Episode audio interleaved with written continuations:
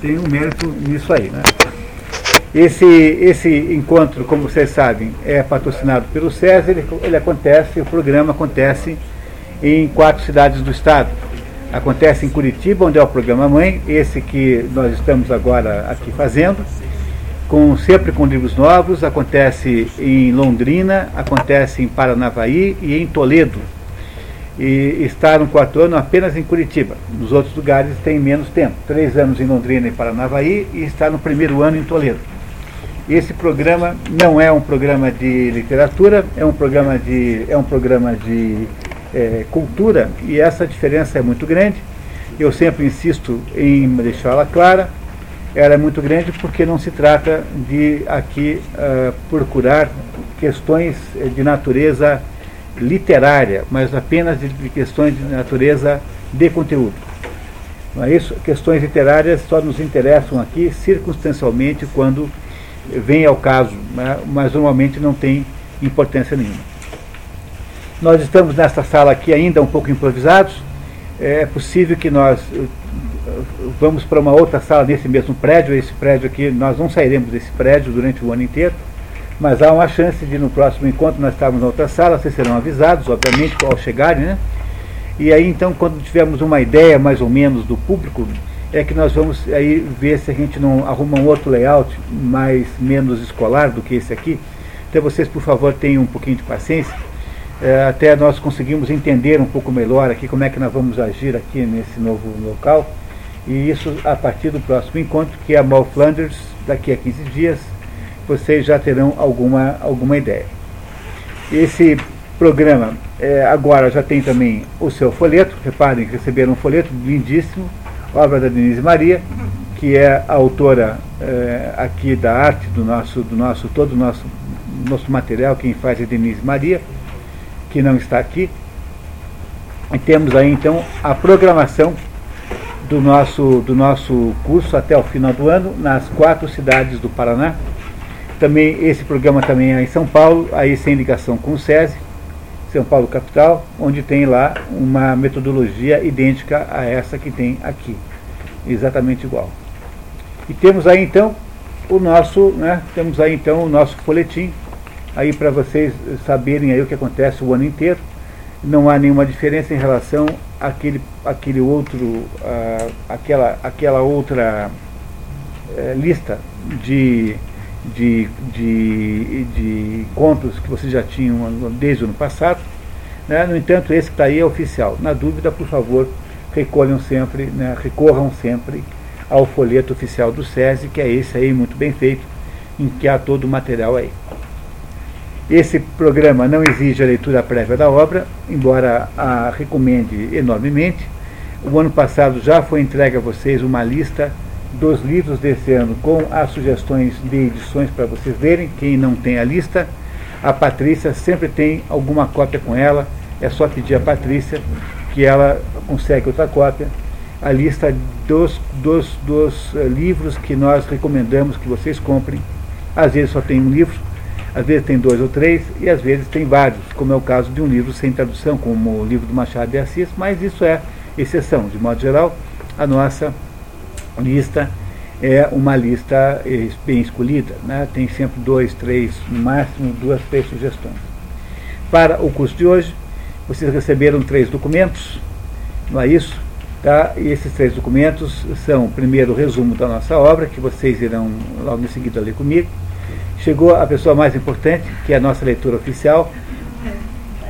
Né? Né? A leitura oficial acabou de chegar. Oi, filha. Tudo bem? E receberam também dois documentos muito úteis. O primeiro deles é uma pequena listagem aí, incompleta, tá? incompleta, mas já útil por si própria, com todas as peças gregas, teatro grego trágico, traduções em português. Vocês têm aí todas as peças gregas do teatro trágico, né? do teatro cômico não, cômico não tem. Então tem aí no teatro trágico grego todas as peças com as traduções de português que eu mais ou menos conheço. Agora, é claro que pode existir muitas outras que eu não sei. E aí, quando não tem a tradução, é porque não existe nenhuma tradução, ou é porque eu não conheço, ou porque eu não, nunca vi. Mas é uma maneira boa de se saber. Então, a, a, peça mais traduzida é Prometeu Acorrentado. Todo mundo resolveu traduzir essa peça, incluindo em todo mundo o próprio Dom Pedro II. É, Dom Pedro II também resolveu traduzir Acorrenteu Acorrentado. Estamos aí esperando a tradução do atual governante, ansiosamente, imaginando, né, imaginando quando é que vai aparecer a outra. E o segundo documento, que é muito importante para nós conseguirmos conversar a respeito de hoje, do que vai acontecer hoje, é um documento que já foi entregue a vocês uma vez, mas que é sempre bom a gente rever, que é a cronologia circunstanciada do teatro grego, porque se a gente não entende bem as datas, aliás, eu já disse para vocês várias vezes, que um dos truques principais para aprender a estudar na vida é ter uma ideia boa, muito forte de datas mas como você não consegue decorar tudo quanto é data, porque isso é materialmente impossível, a não ser que você tenha uma memória privilegiadíssima, e aí então você não estará fazendo curso aqui, mas vai estar lá na televisão, no Céu é o Limite, com o J. Silvestre, respondendo. Não, inferno, então. Como, como é? Ele não é céu. Ele já morreu. Ah, já morreu? Ah, tá, então. Então seja quem quer que esteja fazendo agora o, né, o paraíso é o limite. É o quê? Ah, é agora sim? É. Bom, enfim, não, não adianta você decorar todas as datas, isso não funciona. Então, o jeito de lidar com datas é você ter assim uma meia dúzia na cabeça e aí você mais ou menos lembra do que está perto do que. Então, por exemplo, aqui, tá? Vejam só. Vamos dar uma olhadinha nessa cronologia circunstanciada, por favor. Primeira data que vocês têm que saber. Essa é para guardar o resto da vida. A guerra de Troia foi por volta de 1200 a.C. Não, não esqueça isso nunca mais na vida. Tá? 1200 a.C. foi a Guerra de Troia. A Guerra de Troia é um marco natural importantíssimo na história das coisas gregas. Porque antes da Guerra de Troia, não havia bem uma Hélade. O que se chama hoje de Grécia é uma coisa moderníssima, porque os gregos não chamavam a Grécia de Grécia. Havia a Hélade, que era a reunião dos helenos. O que, que eram os helenos? Era um conjunto de pessoas que tinha lá conjunto de polis, né? São polis. O que é uma polis? Polis é uma cidadezinha-estado que variava desde uma Atenas grande, grande, que eu digo grande é, sei lá, uma centena ou duas centenas de milhares de pessoas, ou até um lugar que tem 5 mil pessoas, é uma polis. Então o que, era a Grécia Antiga? Era um conjunto enorme de cidadezinhas, todas elas mais ou menos separadas pelo mar, porque aquilo é um arquipélago, ou se não é pelo mar, por alguma montanha, muita, muita separação física, que reunia gente que, embora fossem separados, tinham a, mais ou menos a mesma língua, e tinham mais ou menos as mesmas referências mitológicas e culturais. Havia então, portanto, um conjunto de referências que era único. E essa gente toda só se formata depois da Guerra de Troia. Não esqueçam que a própria Guerra de Troia foi uma reunião de 100 eh, reis que eram reis? Reis eram os chefes dessas polis. Podia ser um sujeito que mandava menos do que um síndico de um prédio grande hoje em dia. Né? Porque, afinal de contas, algumas eram muito pequenininhas. Eram 100 reis, mais ou menos, que se reuniram para resgatar Helena das, da, do seu sequestrador, do seu raptor, chamado Paris, né? Filho de um dos reis, dos reis de Troia, dos reis Priamo e Écuba. Então o que havia ali era um conjunto muito grande de entidades autônomas, que embora autônomas tinham muita homogeneidade cultural, que só se formataram por volta de 1200 por aí. A Guerra de Troia serviu como uma espécie de catalisador que juntou todo aquele pessoal numa tentativa de fazer uma, uma cultura única. Tanto é que o mito de Hércules, que é um pouco anterior a essa época, né, Hércules é um pouquinho anterior a essa época, Há um outro documento que eu não trouxe, que dá uma ideia destas diferenças de, de idade entre esses blocos míticos gregos, que também é importante saber no próximo encontro eu trago. A ideia aqui é que a guerra de Troia, é, Hércules foi inventado por Zeus. Hércules é o último filho que Zeus teve fora do casamento com Hera. Não é? E Hércules era para ser o líder de toda a Hélade, ou seja, era ser o unificador de todos os tais helenos que não chamavam gregos. Grego é uma palavra latina que foi inventada muito depois pelos romanos. Os gregos nunca falavam de si próprios como sendo gregos. Eram chamados de ela, helenos, de. Enfim, havia muitos nomes. E, o, e tudo começa mais ou menos por aí. 750 anos de, eh, antes de Cristo, ou seja, 500 anos depois disso acontecer, começam as primeiras colônias gregas que se espalham pelo Mediterrâneo. E nessa época, mais ou menos, embora ninguém saiba bem, Homero compila a Ilíada e alguns decênios depois, alguma coisa como 30 anos, a Odisseia. Exildo escreve a Teogonia, que são as obras mais velhas que nós temos, obras verdadeiramente mantidas, né, preservadas. No ano 600 a.C., essa é outra data para vocês não esquecerem jamais, jamais, jamais, porque afinal essa é, é por volta do ano 600 a.C., houve uma quantidade incrível de acontecimentos no mundo. O budismo é de 600 a.C., o cativeiro da Babilônia dos judeus, ao início da filosofia grega, que é o que está aqui, o, o, o, o auge do zoroastrismo, o início de Roma, tudo isso aconteceu por volta do ano 600. O ano 600 a.C. é a maior barreira histórica que existe. Para trás dele, nós quase não sabemos nada sobre o mundo. A partir dele é que se tem alguma coisa chamada registro histórico. E nesse ano aí, 600 a.C., nasce, é, aparece Tales de Mileto, é, é mais ou menos a época de Tales de Mileto, que é o primeiro pré-socrático, o primeiro filósofo naturalista, daqueles que são chamados de filósofos por analogia, antes de Sócrates, não é isso? Em 594, nessa época mais ou menos, portanto, Solon é nomeado arconte, governante, e apresenta sua constituição baseada na isonomia. Isonomia é o nome antigo da tal da democracia. Democracia é um nome muito posterior, no início chamava-se isonomia. A ideia é de que todos os cidadãos tinham que ter o mesmo direito. Quem quer entender esse negócio, lê a Política de Aristóteles, que é um estudo histórico maravilhoso sobre essas coisas todas. É claro, não entenda aqui que isonomia não é para envolver escravos e servos. Né? Quem tinha isonomia era apenas os cidadãos atenienses. Também não valia para estrangeiros. Aristóteles, que foi estrangeiro a vida toda em Atenas, não tinha direito político nenhum. Não só não tinha, como tinha que pagar uma espécie de anuidade para não ser vendido como escravo. Uma taxa de permanência lá anual, senão iria ser vendido como escravo. Solon cria Solon é a base disso que depois chamou de democracia ateniense, que chamava-se na época isonomia. Em 570 a.C., sempre circa, né? Sempre circa, porque a gente nunca sabe. Nasce Pitágoras em Samos. Pitágoras, que nem se sabe se existiu, talvez tenha, seja apenas uma, um nome genérico de uma instituição iniciática, ninguém sabe. Em 550, Anaxímenes, outro pré-socrático. Em 546, Pisístrato, é, reassume o poder em Atenas, realizando o governo próspero e esclarecido. Segundo o método de Solon, Pisístrato já é alguém que está envolvido no modelo de, de, de Solon, embora tenha agido tiranicamente ainda. O que acontece é que Solon quer criar uma. Quando você declara que todos os, todos os cidadãos votam, os velhos aristocratas, que eram as velhas oligarquias, se rebelam e aí começa uma, uma, uma, uma, uma, uma conflito social que Pisístrato resolve ter do ditador. Mas Pisístrato queria fazer o quê? Queria fazer o modelo de Sol.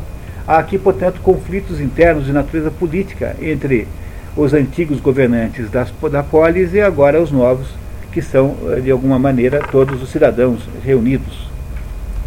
Em 540, há uma data importantíssima que começa o Festival do Dionísio, chamado de Grandes Dionésias, levado à cena todos os anos na primavera. Três autores apresentavam cada um três tragédias e uma comédia. Era um concurso de teatro.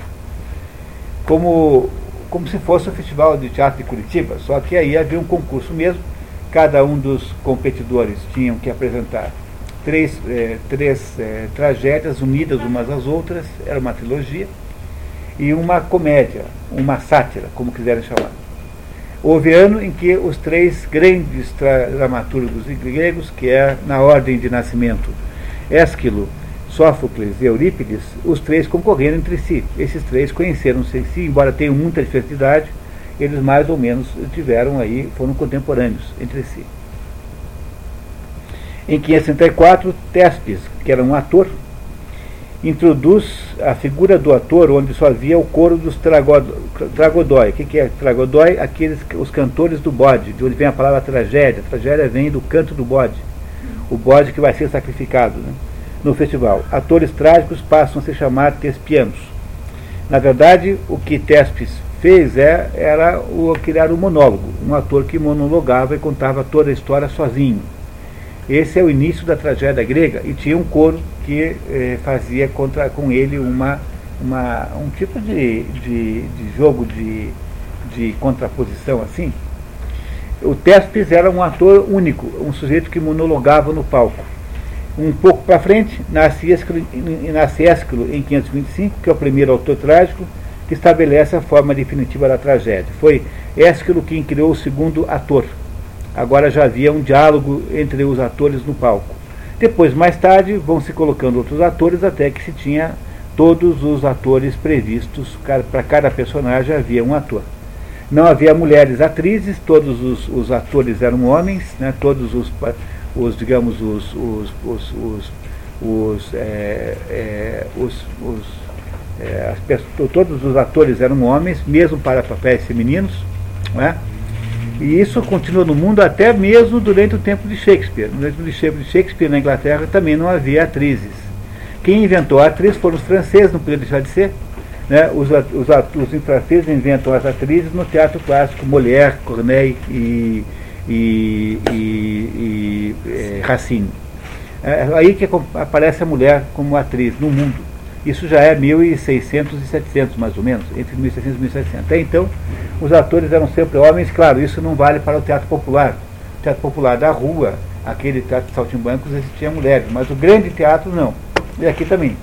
Todos os atores gregos usavam túnicas e usavam máscaras. Daí a própria palavra personagem, porque personagem vem de persona, e persona era o nome da máscara que esses atores usavam para que o público soubesse que mudou a personagem. Então, conforme a personagem, o sujeito mudava a máscara. Todos eles usavam grandes tamancos, muito altos, para dar é, um pouco mais de visibilidade no palco. Havia um coro, e esse coro tinha um corifeu, que era um chefe do coro, que às vezes falava sozinho, às vezes falava junto com o próprio coro. Era um teatro sem é, sonoplastia, era um teatro sem iluminação, teatro diurno, praticamente sempre. Era um teatro sem coreografia. Era um teatro simplíssimo, de uma simplicidade tremenda e que tinha apenas a intenção de contar uma história e fazer o pessoal refletir sobre ela. Nenhum dramaturgo grego tinha a menor vontade de ser original. Ninguém queria inventar uma história nova. Quando aparecia a peça no Festival de Dionísio, todos os, todo o público já sabia de antemão já conhecia a história que ia ser contada. É por isso que se você pegar, está no outro documento, sabe, que eu esqueci de mandar, trazer para vocês aqui, se você pegar as histórias das peças gregas, aquilo que sobrou, você vai descobrir o seguinte, que tem só cinco ou seis temas. Tem o tema do Hércules, tem o tema do Édipo, tem o tema do o tema do, do da Guerra de Troia, tem o tema do, do é esse é uma peça só, né? Prometeu é uma só, é um isolado. É claro que perdeu-se quase tudo, de modo que você não sabe. Por exemplo, de, de Ésquilo, que é nosso autor de hoje, de 90 peças sobraram apenas 7. De Sófocles, que não é autor de hoje, mas Sófocles, de 120 peças, sobraram apenas 7. O que, o que sobrou mais foi Eurípides, que tem aí umas 20 e alguma coisa, que é o autor mais salvo pela história, né? Mas uh, perdeu-se quase todo o teatro grego houve uma perda enorme. Tem-se muitas peças em fragmentos, há fragmentos de peças, mas peças inteiras, por exemplo, de Ésquilo só tem sete. Por outro lado, você consegue ler todo o teatro de Ésquilo numa tarde, se você tiver tempo. É, o que significa na prática que é um tipo de literatura extremamente acessível a quem queira estudá-lo. Você pode ler com muita facilidade o teatro grego, porque as peças são pequenas e você é, tem poucas peças para ler, na verdade mais ou menos assim. Bom, em, em 500 mais ou menos, Pratinos introduz a sátira em Atenas. O maior de todos os satiristas foi Aristófanes, que é o único que sobrou realmente.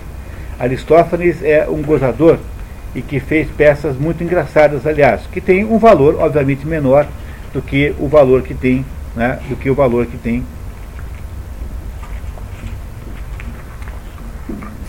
no valor que tem a tragédia. Em, nesse mesmo ano, Clístene implanta a democracia como forma de governo a partir do modelo de Solon. Ou seja, começa com Solon, vai para Pisístrato e aí em seguida vai para Clístene. Esses três aí formataram o sistema democrático, gre democrático grego, que eu insisto, não é um sistema democrático parecido com o moderno. É um sistema democrático pouco democrático, se você for pensar bem. Aliás, Aristóteles na política diz para não fazer mais do que isso mesmo. Ele acha que é o maior risco do mundo é muita democracia. A democracia é a maior porcaria que existe no mundo, porque é o caminho pelo qual a demagogia se implanta. E quando a demagogia se implanta, ela fará tantas barbaridades que vai chamar automaticamente o tirano. Quer dizer, o tirano é o resultado da democracia. De acordo com Aristóteles, então Aristóteles diz para você, em primeiro lugar, não incentivar a participação política. Quanto mais gente tiver no mundo rural que não vá votar, melhor. Nunca incentivar.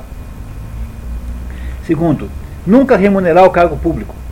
Porque na hora que torna-se emprego, aí cria um conjunto de sanguessugas permanentes que nunca mais vão largar do, do, do, daquela mamata. Então Aristóteles dizia que tinha que dar democracia para a eleição dos representantes, mas a escolha dos governantes deveria ser necessariamente não, é, não, não, não democrática, ou seja, é aquela uma velha máxima de política que eu queria relembrá-los, que eu acho genial, que diz assim: os governantes, os representantes devem ser eleitos e os governantes devem ser indicados. Há poucas máximas de política tão boas quanto essa. Eu diria que é preciso recuperar a reflexão sobre isso. Está lá em Aristóteles, afinal de contas, no livro A Política. Muito bem, em 499, a ocupação persa das cidades gregas da Ásia Menor, em torno de Mileto, dá início às guerras médicas. As guerras médicas não porque tem alguma coisa a ver com a Unimed, mas por causa dos medos, que é outro nome que se dá aos persas.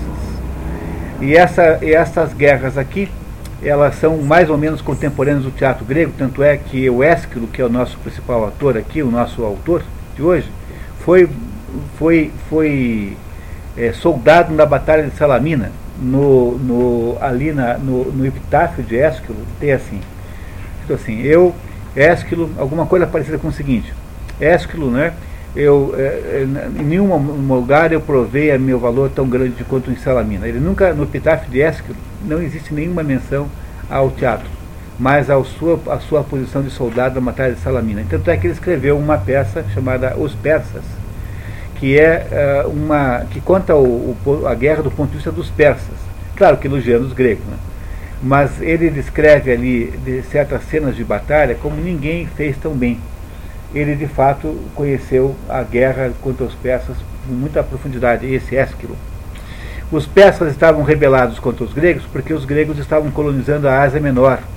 Todas aquelas colônias gregas ali, entre elas aquela em que nasceu Aristóteles, né, em Estagira, todas eram tentativas de expansionismo grego no Mediterrâneo, que os persas viram como uma ameaça. Por isso é que os persas atacaram os gregos.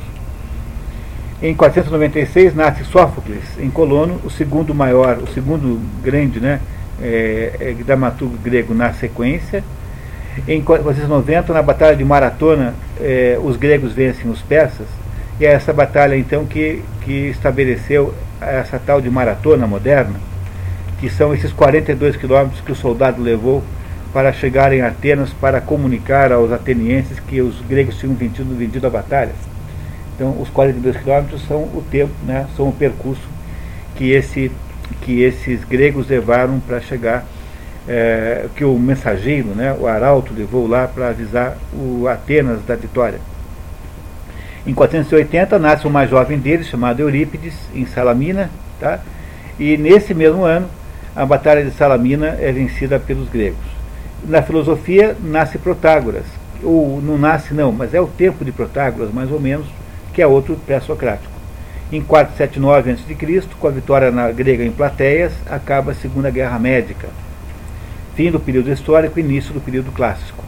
Acabou o período histórico grego. Agora, nesse momento, começa uma Grécia totalmente diferente, e aí então aqui está sendo aqui descrito várias peças que foram aqui é, encenadas pela primeira vez. Há uma boa base das datas de encenação, porque elas eram todas públicas. Todas as peças eram encenadas no Festival de Dionísio. E esse momento aqui, essa fase segunda, é a fase áurea de, de, da, de, da Grécia, em que Péricles, é o dito o tal do século de Péricles, em que Péricles então faz um governo extraordinário e eleva então a Atenas aquela maravilha de monumentos e arquiteturas, é, como por exemplo a construção do Partenão, que até hoje está lá, né? Ele está semi-destruído, foi semi-destruído por um terremoto, mas o Partenão está lá para quem quiser visitar, no alto da Acrópole. Né? Aquele, todo, toda a Grécia monumental era o templo de Péricles. Sabia que o Partenon até o século XVIII era inteiro? Até o século XVIII? Foi, porque ele foi usado como paiol pelos turcos. Puxa vida. Em 458 foi encenada a trilogia Orestia, que é a obra que nós vamos estudar hoje aqui. Orestia é a obra que nós com a qual vamos estudar hoje aqui. Não é isso? De Ésquilo. Ésquilo morre dois anos depois da encenação da. Ele ganhou o prêmio no Festival do Dionísio, primeiro lugar, com a Orestia. E aí, dois anos depois, ele morre, tendo deixado 70, das 70 peças, só, só chegaram até nós sete. Ah, esse valor, esse número de 70 aqui é um pouquinho aí contestado. Há quem diga que são 90. Eu diria que o melhor é mudar aí para 90 e não para 70. Tá? Em 450 nasce Aristófanes, que é o mais jovem deles e é, é cômico, né? é outra coisa. Nesse mesmo ano começa a Era de Ouro de Péricles, começa a construção do Partenão em Atenas. O Partenão chama-se assim porque ele é um prédio em homenagem a Palas Atena. Palas Atena era, também era virgem, portanto, Partenos, Partenos é virgem em grego. O Partenão, portanto, é um palácio em homenagem à Virgem. A Virgem aqui, não é Nossa Senhora, por favor, é, é, não é, é a, aí a Virgem trata-se da Palas Atena, que é a deusa que protege Atena, Atenas, né? Paula, Palas Atena protege Atenas. Aí algumas datas de determinadas peças que foram sendo encenadas, e em 431 começa a Guerra do Peloponeso, que foi uma guerra civil, mais ou menos, entre, entre helenos. Um grupo de cidades lideradas por Atenas briga com um grupo de cidades lideradas por Esparta. Havia muitas razões para isso ser assim, mas, sobretudo, havia razões associadas ao fato de que Atenas era já uma democracia, Esparta era uma ditadura militar.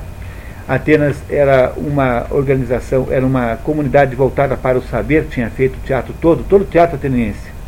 Todo o teatro ateniense, toda a filosofia ateniense, embora tenham, obviamente, havido focos aqui e acolá, enquanto Esparta era uma sociedade militar e sombria.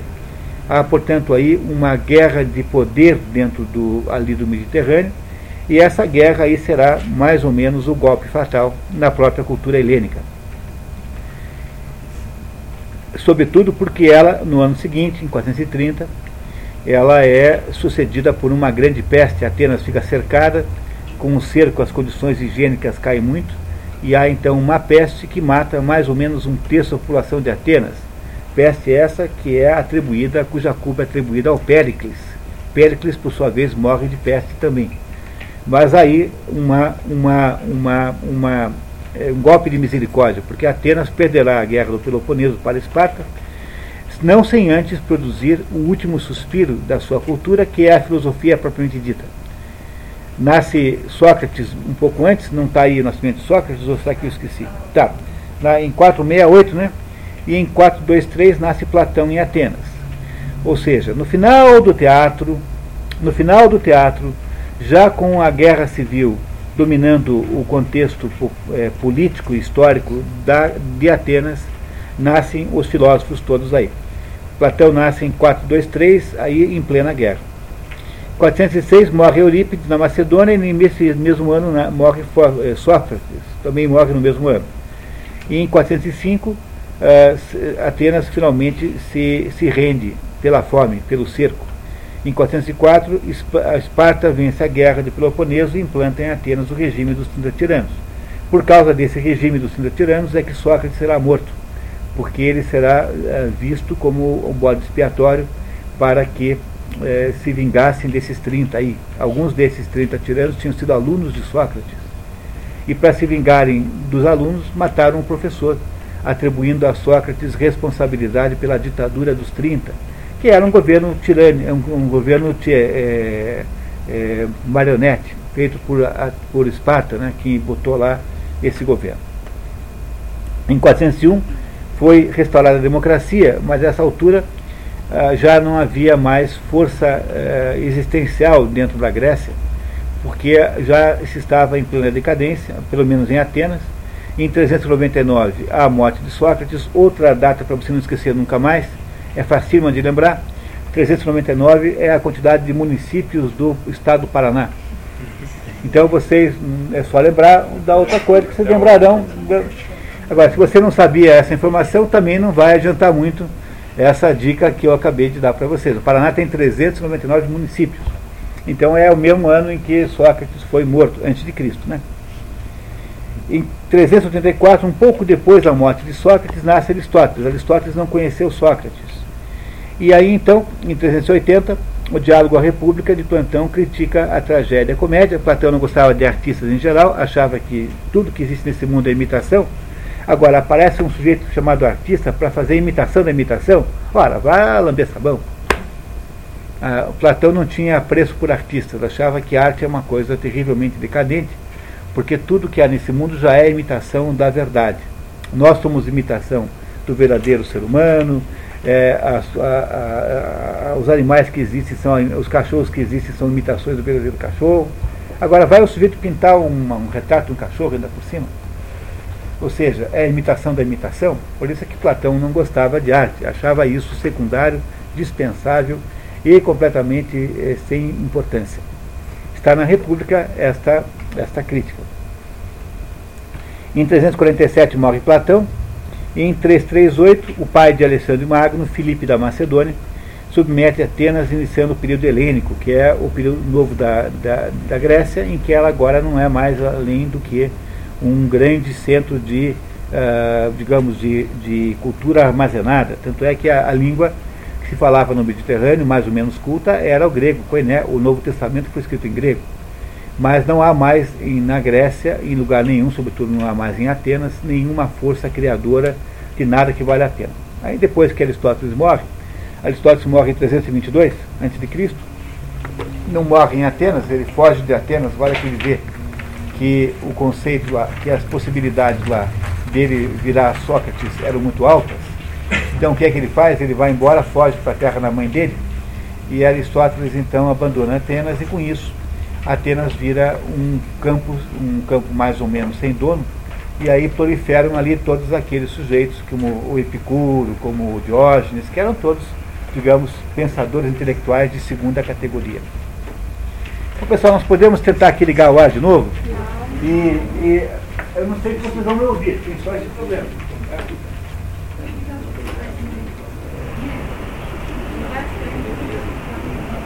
Lição independente? Então, então por favor, liga esse. Liga esse lugar, vamos ver se funciona assim. Ok, pessoal, vocês entenderam agora? A Grécia tem um período, só para resumir a ópera, a Grécia tem um período que é ante, anterior à Guerra de Troia, que é um período é, que não eram exatamente os helenos, havia ali uma mistura da cultura micênica com a cultura helênica, havia um, um processo de formação. Depois, com a Guerra de Troia, até por causa dela, há uma espécie de consolidação da cultura helênica no Mediterrâneo. E isso vai até o dia em que eles ganham a Guerra dos Persas. Quando, na, quando ganha a Guerra dos Persas, nasce o período clássico. O período clássico é o período que vai até a conquista de Alexandre o Magno. Aliás, antes de Alexandre, o pai dele, Filipe, havia conquistado já Atenas e transformado aquilo num negócio meio parecido com um balneário é o que a Grécia é hoje, né? A Grécia o que é hoje? Ela é um balneário, apenas um lugar de turismo né? na, na, Europa, não tem nenhuma importância cultural de nenhuma forma. Não há nenhum grego moderno que tenha eh, qualquer importância re relevante. Ah, claro que há gente lá que, que sabe coisas, mas não é, é, nem perto do que era isso, né? É isso. E aí então com a morte, com a morte de Atenas, ou seja, com a conquista macedônia, aí o que acontece é que ah, transforma-se isso tudo numa coisa chamada helenismo. Helenismo é aquela cultura do grego como referência cultural do Mediterrâneo, mas já sem luz. E essa luz desaparece no mundo até que começa o cristianismo ali a, dali a 300 anos, mais ou menos. Né? 322 anos depois de Aristóteles, a luz reaparece com o cristianismo. E aí você tem por causa disso, você tem quatro fases muito grandes, muito importantes, sendo que a primeira fase você não tem referências maiores a não ser a Guerra de Troia, que é o fim dessa primeira fase. No período, é, digamos, heróico que vem em seguida, você tem ah, ah, essas duas peças extraordinárias, Elíada e Odisseia, que já estiveram aqui no nosso curso. Depois, na Grécia clássica, você tem fundamentalmente o teatro, e quando o teatro declina, nasce a filosofia. Na Grécia helênica, não há nada de importante a não ser as reminiscências. O mais importante é que ela ter preservado tudo, sobretudo a filosofia de Aristóteles, não foi feito por razões que é agora complicado debatermos aqui. Nenhuma, má, nenhuma má intenção, simplesmente por falta de, é, de terem feito com, com o resto que fizeram com Platão. Platão, a academia platônica, durou até o ano 300 alguma coisa. Foi a instituição escolar mais durável na história da humanidade. Nenhuma outra instituição de escola durou tanto quanto a Academia Platônica, que foi do seu, da sua fundação por Platão, até o dia em que o Justiniano decretou que não queria mais aquilo, porque aquilo era pagão. Durou aí 700 anos, alguma coisa assim. Não há nenhuma universidade no mundo que tenha esta uh, idade. Portanto, ainda estão os gregos com, a, com, a, com o, esse item no livro Guinness de Recordes como pertencendo a eles. Uma das razões pelas quais é um pouquinho difícil a gente falar do livro de hoje é que o livro de hoje é um livro que pertence a uma trilogia. São três livros, na verdade. As trilogias não vieram para o mundo moderno. Como nós perdemos quase todo o teatro inteiro, digamos, de 200 peças só sobraram 200 e poucas, alguma coisa em volta de 250 peças, só sobraram 32, nós não pegamos as peças todas. Sabemos que havia teologias porque as peças que sobraram, elas dão a entender que teve uma história antes e uma história depois, quando são as do meio. Outras dão a entender que elas são a final, e outras dão a entender que ainda tem que contar alguma coisa. Também sabemos que a regra do Festival de Dionísio era assim, que era preciso ter três peças, três tragédias associadas a uma trilogia. Está claro isso, pessoal? A única trilogia que sobrou foi essa, chamada Orestia, ou Oresteia, conforme o tradutor. E essa foi a única, porque aquela chamada Tebana, que é Édipo Rei, Édipo, Édipo em Colono e Antígona, não é rigorosamente uma trilogia. Não foram apresentadas juntas. A sequência da apresentação é completamente trocada. E além disso, a última último pedaço foi apresentado depois da morte do autor. Logo, a trilogia tebana, a dita trilogia tebana, não é rigorosamente uma trilogia. É apenas três, são apenas três peças que têm uma ligação entre si. No entanto, trilogia mesmo só tem essa aqui, que é composta pelos livros Agamenon, pelos livros, pelo livro Coéfora, Coéforas e pelo livro Eumênides. Para poder falar dos três no mesma tarde é impossível, nós não conseguimos fazer. Não há meio de ler as três peças aqui juntas. Fazer uma cada sábado é ruim porque nós teríamos que dedicar muito tempo a só essa peça e aí iríamos perder a chance de fazer outros livros. A solução aqui foi é, usar apenas a terceira peça, Eumênides, que é o nome do nosso encontro de hoje, e eu vou contar para vocês o que aconteceu antes. E é por essa razão que esse nosso, nosso é, trabalho aqui tem um, um prólogo muito grande, tem uma introdução muito grande, que é para nos dar ideia de todos os acontecimentos que antecederam a, a, a, a obra Eumênides. Vamos lá então, pessoal? Ok? Então, Clarinha, você quer ler, por favor? Ésquilo, nascido em Eleusis, é o mais velho dos grandes poetas trágicos gregos e teria escrito 90 peças, entre tragédias e sátiras, dos quais sobreviveram apenas sete as suplicantes, os persas, sete contra Tebas, Prometeu acorrentado e as três peças da trilogia Orestia, Agamênone, Coéforas e Eumênides. Não vou falar por enquanto dessas três, as outras são as seguintes. Suplicantes. Suplicantes é uma história velha. Ah, no Egito houve lá uma briga de dois irmãos, Danaus contra, contra Egito, próprio Egito. E aí, no final da briga, o Egito ficou governante do Egito quando se fala em Egito, pense numa colônia grega no Egito, né? E não pense no Egito tal como os antigos faraós. E esse, e esse, os filhos, esse Egito tinha 50 filhos, queria casar com 50 filhas do outro, do Danaus. Só que as, as outras moças, as 50 filhas do Danaus, não queriam casar com os 50 primos. E aí então refugiaram, aliás, não queriam casar com ninguém, na verdade elas não queriam casamento nenhum. Não era com a, o problema não era aqueles 50, era o casamento em si. E aí então fugiram para a Grécia pedindo ajuda para um rei de Argos, dizendo que elas queriam pedir asilo lá, porque elas estavam sendo obrigadas a casar à força no Egito. O rei de Argos não sabe o que fazer, porque por todos, porque aí uma porção de dúvidas. Eu estou contando para vocês isso porque essa história que eu vou contar agora tem muita ligação com a de hoje. Então esse rei diz assim: Bom, eu não sei o que fazer agora, porque pela regra lá do Egito, essas 50 não podem recusar os 50 noivos. Mas por outro lado, elas estão dizendo que elas não são egípcias, porque elas são descendentes de Io. E vocês lembram quem era? Era aquela vaquinha que a era, aquela moça que a Era transformou em vaca e que vai lá conversar com Prometeu acorrentado na peça Prometeu acorrentado, que já esteve aqui, a Io. Essa Io teria sido a, ascendente dessas 50 moças. E aí o rei de Argo não sabe o que fazer, porque se ele uh, aceita aquele exílio, ele vai ter uma guerra contra o outro lá que vinha com uma esquadra para sequestrar, raptar as moças. E se ele não aceita, ele iria entregar a 50 pessoas que não queriam fazer uma coisa que, afinal de contas, não tinham obrigação de fazer. Mas, pense bem, aí uma dúvida séria, porque elas não estavam contra os 50 homens especificamente, elas não estavam contra qualquer homem, ou seja, queriam, não queriam casar de jeito nenhum. E isso, por seu lado, não era uma coisa justa. Havia, portanto, aí um problema jurídico extraordinário que era o fato de que, de acordo com a regra de, da, da justiça chamada Temis para os gregos, essas 50 moças aí tinham razão e também não tinham. E ela precisa tomar uma decisão. E elas então vieram suplicar o asilo ali para que elas fossem asiladas e não tivessem que casar com aqueles 50 primos. Essa é a história das suplicantes.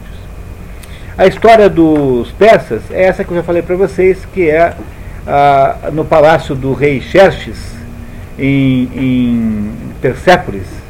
Então lá há uma conversa em que os persas ficam sabendo da derrota da sua, da sua expedição para os gregos. E aí é uma série de cogitações sobre isso. Sete contra Tebas é uma história ligada à história de Édipo, quando há aquela luta de, que Antígona é, presencia, aquela luta de Antígona, em que os irmãos Polinices e Etéocles se matam, pois esta peça fala eh, dos sete chefes, cada um dirigindo um exército, um cada um contra uma das portas de Tebas. Tebas tinha sete portas. Narra esse assunto. Prometeu acorrentado, eu acho que você já conhece muito bem, e essa que nós estamos vendo aqui é a história de Orestes. Então a Clara vai ler para nós um pedacinho que vai explicar melhor. Sabe-se pouco de sua vida, além de seu nascimento no seio da aristocracia rural e de sua carreira militar. Seu epitáfio dá conta de que a coisa mais alta que teria realizado foi sua participação na Batalha de Maratona, omitindo a poesia. Segundo o folclore, o poeta morreu quando uma águia deixou cair uma tartaruga na sua cabeça. É, isso ninguém sabe se foi assim mesmo, mas certamente uma tartaruga, do tamanho que for, dá para quebrar a cabeça de alguém, né? Eumênides é a terceira obra da trilogia Orestia, a única a ter chegado intacta à modernidade. Nos festivais anuais de Dionísio, cada poeta tinha de apresentar três tragédias correlacionadas e uma comédia. É, de modo geral, os comentários, digamos assim, da revista Caras da época dão conta de que Ésquilo era um sujeito muito, muito severo, muito sério, muito extremamente, extremamente uh, compenetrado, tinha de fato uma cara de militar assim é, dão conta de que Sófocles era o rei da simpatia, era um sujeito simpaticíssimo e extremamente social, e que Eurípides era um sujeito muito mal-humorado e até, digamos, em alguns momentos, cruel e, e violento. Eurípides é o único que é visto com reservas pela revista Caras da época, né, pelo Dino Almeida da época. Né, o, relatório do, do, do Dino Almeida tal, é de que o Eurípides era um sujeito muito mal-humorado, é, antissocial, é, intratável, de que Sófocles era uma espécie de relações públicas perfeito e que esse Ésquilo aqui, que é o mais velho deles, era um soldado que escrevia poesia. Outra coisa importante entender que como toda a poesia grega é feita em verso, Então não há nenhuma diferença entre dramaturgo e poeta. Você chama o sujeito pelos dois nomes. Chamar um dramaturgo de poeta é normal, porque afinal de contas a maior parte do drama que o mundo já escreveu, incluindo aí Shakespeare, foi escrita em poesia, foi escrita poeticamente. É só modernamente que se faz, drama em linguagem coloquial, porque até pouco tempo só se escrevia é, drama com poesia, poeticamente rimando. Não é isso? Aí, continuamos. A Orestia trata dos acontecimentos ligados a Agamemnon e seu destino depois da Guerra de Troia. Todo mundo sabe quem é Agamemnon. Agamemnon é o líder dos gregos na Guerra de Troia. Ele é irmão do marido traído, irmão de Menelau, e era rei de Argos, Agamemnon. Ele era mais velho que o irmão e ele liderava todos os gregos, era o maior comandante que havia lá entre os gregos. Agamemnon, quando volta da guerra de Troia, como aconteceu com a maioria dos comandantes gregos, morre logo em seguida. Quase todos eles morrem, com exceção do Ulisses, com exceção de uns dois ou três, os outros todos morreram. Morreram tragicamente logo após a volta de Troia, como uma forma de vingança dos deuses pelas barbaridades que perpetraram durante o cerco. E esse Agamemnon, então, chegando de Troia, é assassinado pela mulher, que se chama Clitemnestra, que por sua vez é irmã da Helena de Troia. A Clitemnestra é irmã de Helena de Troia.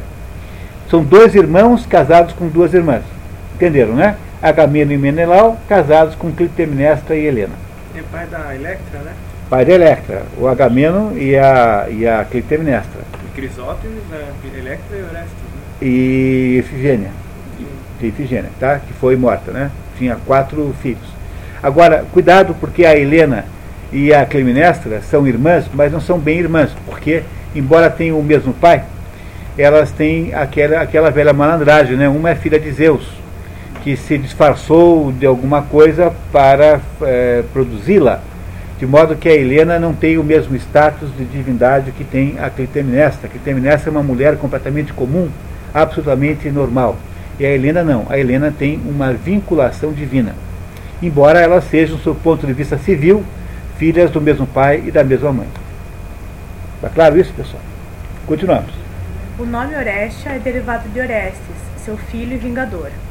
Encenado em 458 a.C., dois anos antes da morte do autor, a Orestia foi a última das 12 vitórias de Ésquilo em concursos dramáticos. Durante 12 anos não seguidos, Ésquilo ganhou o concurso do Dionísico, né? aquele festival do Dionísio, com, com as suas trilogias e com uma comédia. As comédias sumiram completamente.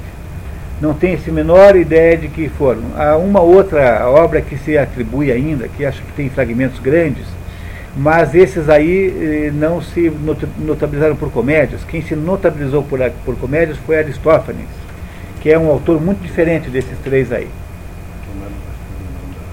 Ésquilo é geralmente considerado o criador de fato da tragédia grega, tendo introduzido o segundo ator, isto é, criando o próprio diálogo. No teatro de Tespes só havia um ator. Que é um monólogo. No teatro de Tespes, que é o inventor da tragédia, aquele que iniciou a tragédia, havia um coro e um sujeito que falava tudo sozinho, que era ele. Entre as suas ideias centrais estão a vontade divina operando pelas paixões humanas, a hereditariedade governando o destino e a intolerância dos deuses a rubres, orgulho arrogante dos homens. Depois a gente volta nesse ponto aqui que é importantíssimo, mas a gente deixa para depois, tá? Na hora da interpretação. Otto Maria Carpo acha que é em Ésquilo que se revela o sentido profundo do teatro grego, refletindo a polis arcaica e, portanto, tratando do destino coletivo, não de indivíduos. Sobre a obra, diz textualmente: A Orestes é simultaneamente tragédia familiar, política e religiosa na família de Agamenon e Clitemnestra, a lei bárbara da vingança a leva ao assassínio e à loucura.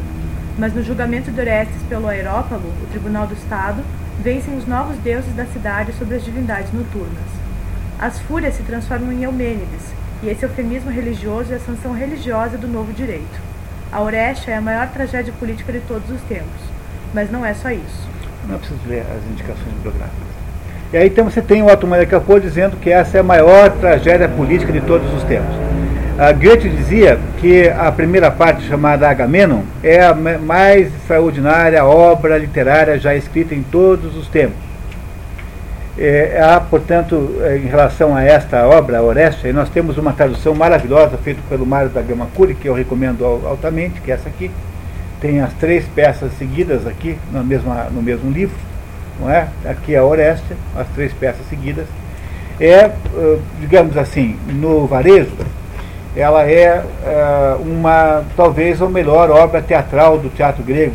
Não tenha nenhuma que tenha, o conjunto, né? As três, não há nenhum conjunto tão extraordinariamente bom quanto esse. É também o único caso de trilogia que nós sabemos, né? porque as outras trilogias não existem mais, nós não temos ideia de como eram as outras. Talvez pelo fato de haver essa ligação, esse encadeamento da ação, tenha transformado essa obra numa obra tão especial. Insisto que o melhor seria nós vemos aqui cada uma peça, cada peça de uma vez, mas não dá para fazer isso, pessoal, dadas as circunstâncias aqui do nossa falta de tempo. Então a gente teve que fazer esse jeito aí que vai funcionar igual, não se preocupem, com a perda de um pouquinho de perda de qualidade que vocês compensam lendo a obra inteira. Werner Jäger diz na Paideia que o problema do drama de Ésquilo não é o homem. O homem é o portador do destino. O destino é que é o problema. A atmosfera está carregada de tormenta desde o primeiro verso, sob a opressão do daimon que pesa sobre a casa inteira. Daimon é espírito, demônio, né? Daimon vem a palavra demônio só cuidado que para um grego, demônio não é um, um sujeito com dois chifrinhos e com um rabo com um triângulo na ponta. Para um grego, daimon é um espírito. É, é, todos os gregos achavam que nas famílias, cada família tinha um daimon familiar. Tanto é que Sócrates, de vez em quando, ficava paralisado e há é, narrações de que ele teria ficado, às vezes, um dia e meio sem sair do lugar, completamente parado, catatonicamente é, parado, e depois ele dizia que aquela, aquilo que havia acontecido havia sido um ataque do seu demônio familiar, que ele dizia para não fazer uma coisa ou para ele refletir sobre alguma outra coisa. Então, para um grego, a ideia de demônio não é uma ideia negativa como para um cristão. Daimon, para um grego, é um espírito, é uma entidade espiritual que baixa naquela pessoa. Toda família teria um, não é? teria uma espécie de entidade familiar. Dentre todos os autores dramáticos da literatura universal, Ésquilo é o mestre supremo da exposição trágica. É, depois com o tempo vocês vão aprendendo a distinguir Ésquilo de Sófocles e de Eurípides, porque em princípio parece que todos eles são muito parecidos, mas não são bem parecidos assim. É, e de todos os três, o que tem a maior noção de tragédia, aquele que está mais próximo do conceito grego de tragédia, é Ésquilo, sem nenhuma dúvida, porque é o mais velho, né? É o mais próximo do conceito original da própria, da própria, é, do próprio gênero chamado tragédia. E agora, o que vai acontecer é que o Mário da Gama Curi vai nos contar tudo o que aconteceu antes para que nós compreendamos bem o último pedaço. Essa história toda começa com um fulano chamado Tântalo. Tântalo, que era uma pessoa tão benquista pelos deuses, era humano, Tântalo era humano, mas ele era tão benquisto pelos deuses que Tântalo era convidado a cear com os deuses. Ele participava da mesa divina no alto do Olimpo. E Tântalo, então, não se sabe muito bem porquê, há duas versões. A primeira versão é que ele teria servido carne humana, ele se encarregou de um jantar e teria servido carne humana para os deuses. Essa versão não é consensual, e a segunda versão é de que Tântalo teria comentado com os humanos confidências que ele ouvia na mesa dos deuses. Essa é a mais provável delas. Seja como for, ele foi castigado com um castigo exemplar e um castigo que nunca mais foi, foi, que nunca, que foi preservado para o, para o futuro, que é o suplício de Tântalo. E o que é o suplício de Tântalo? Ele foi enterrado com apenas o pescoço para fora e do lado da sua boca, a uma distância que ele não consegue alcançar, tem um prato de comida e um copo d'água. E ele, como não tem braços e não tem apenas a cabeça para fora do chão, ele é supliciado, então, é torturado com a imagem do alimento e da água, não podendo acessar nenhum dos dois. O nome disso é suplício de Tântalo. Pois é, esse Tântalo que é a origem dessa família que vai acabar no Agamenon, que vai acabar no Orestes. Entenderam? Agora quem vai contar para nós a história é o Mário da Gama Curi. Então tem aqui essa transcriçãozinha do histórico até agora. A trilogia Orestia baseia-se na lenda dos Átridas, que Mário da Gama Puri, em linhas gerais, descreve na introdução da sua tradução.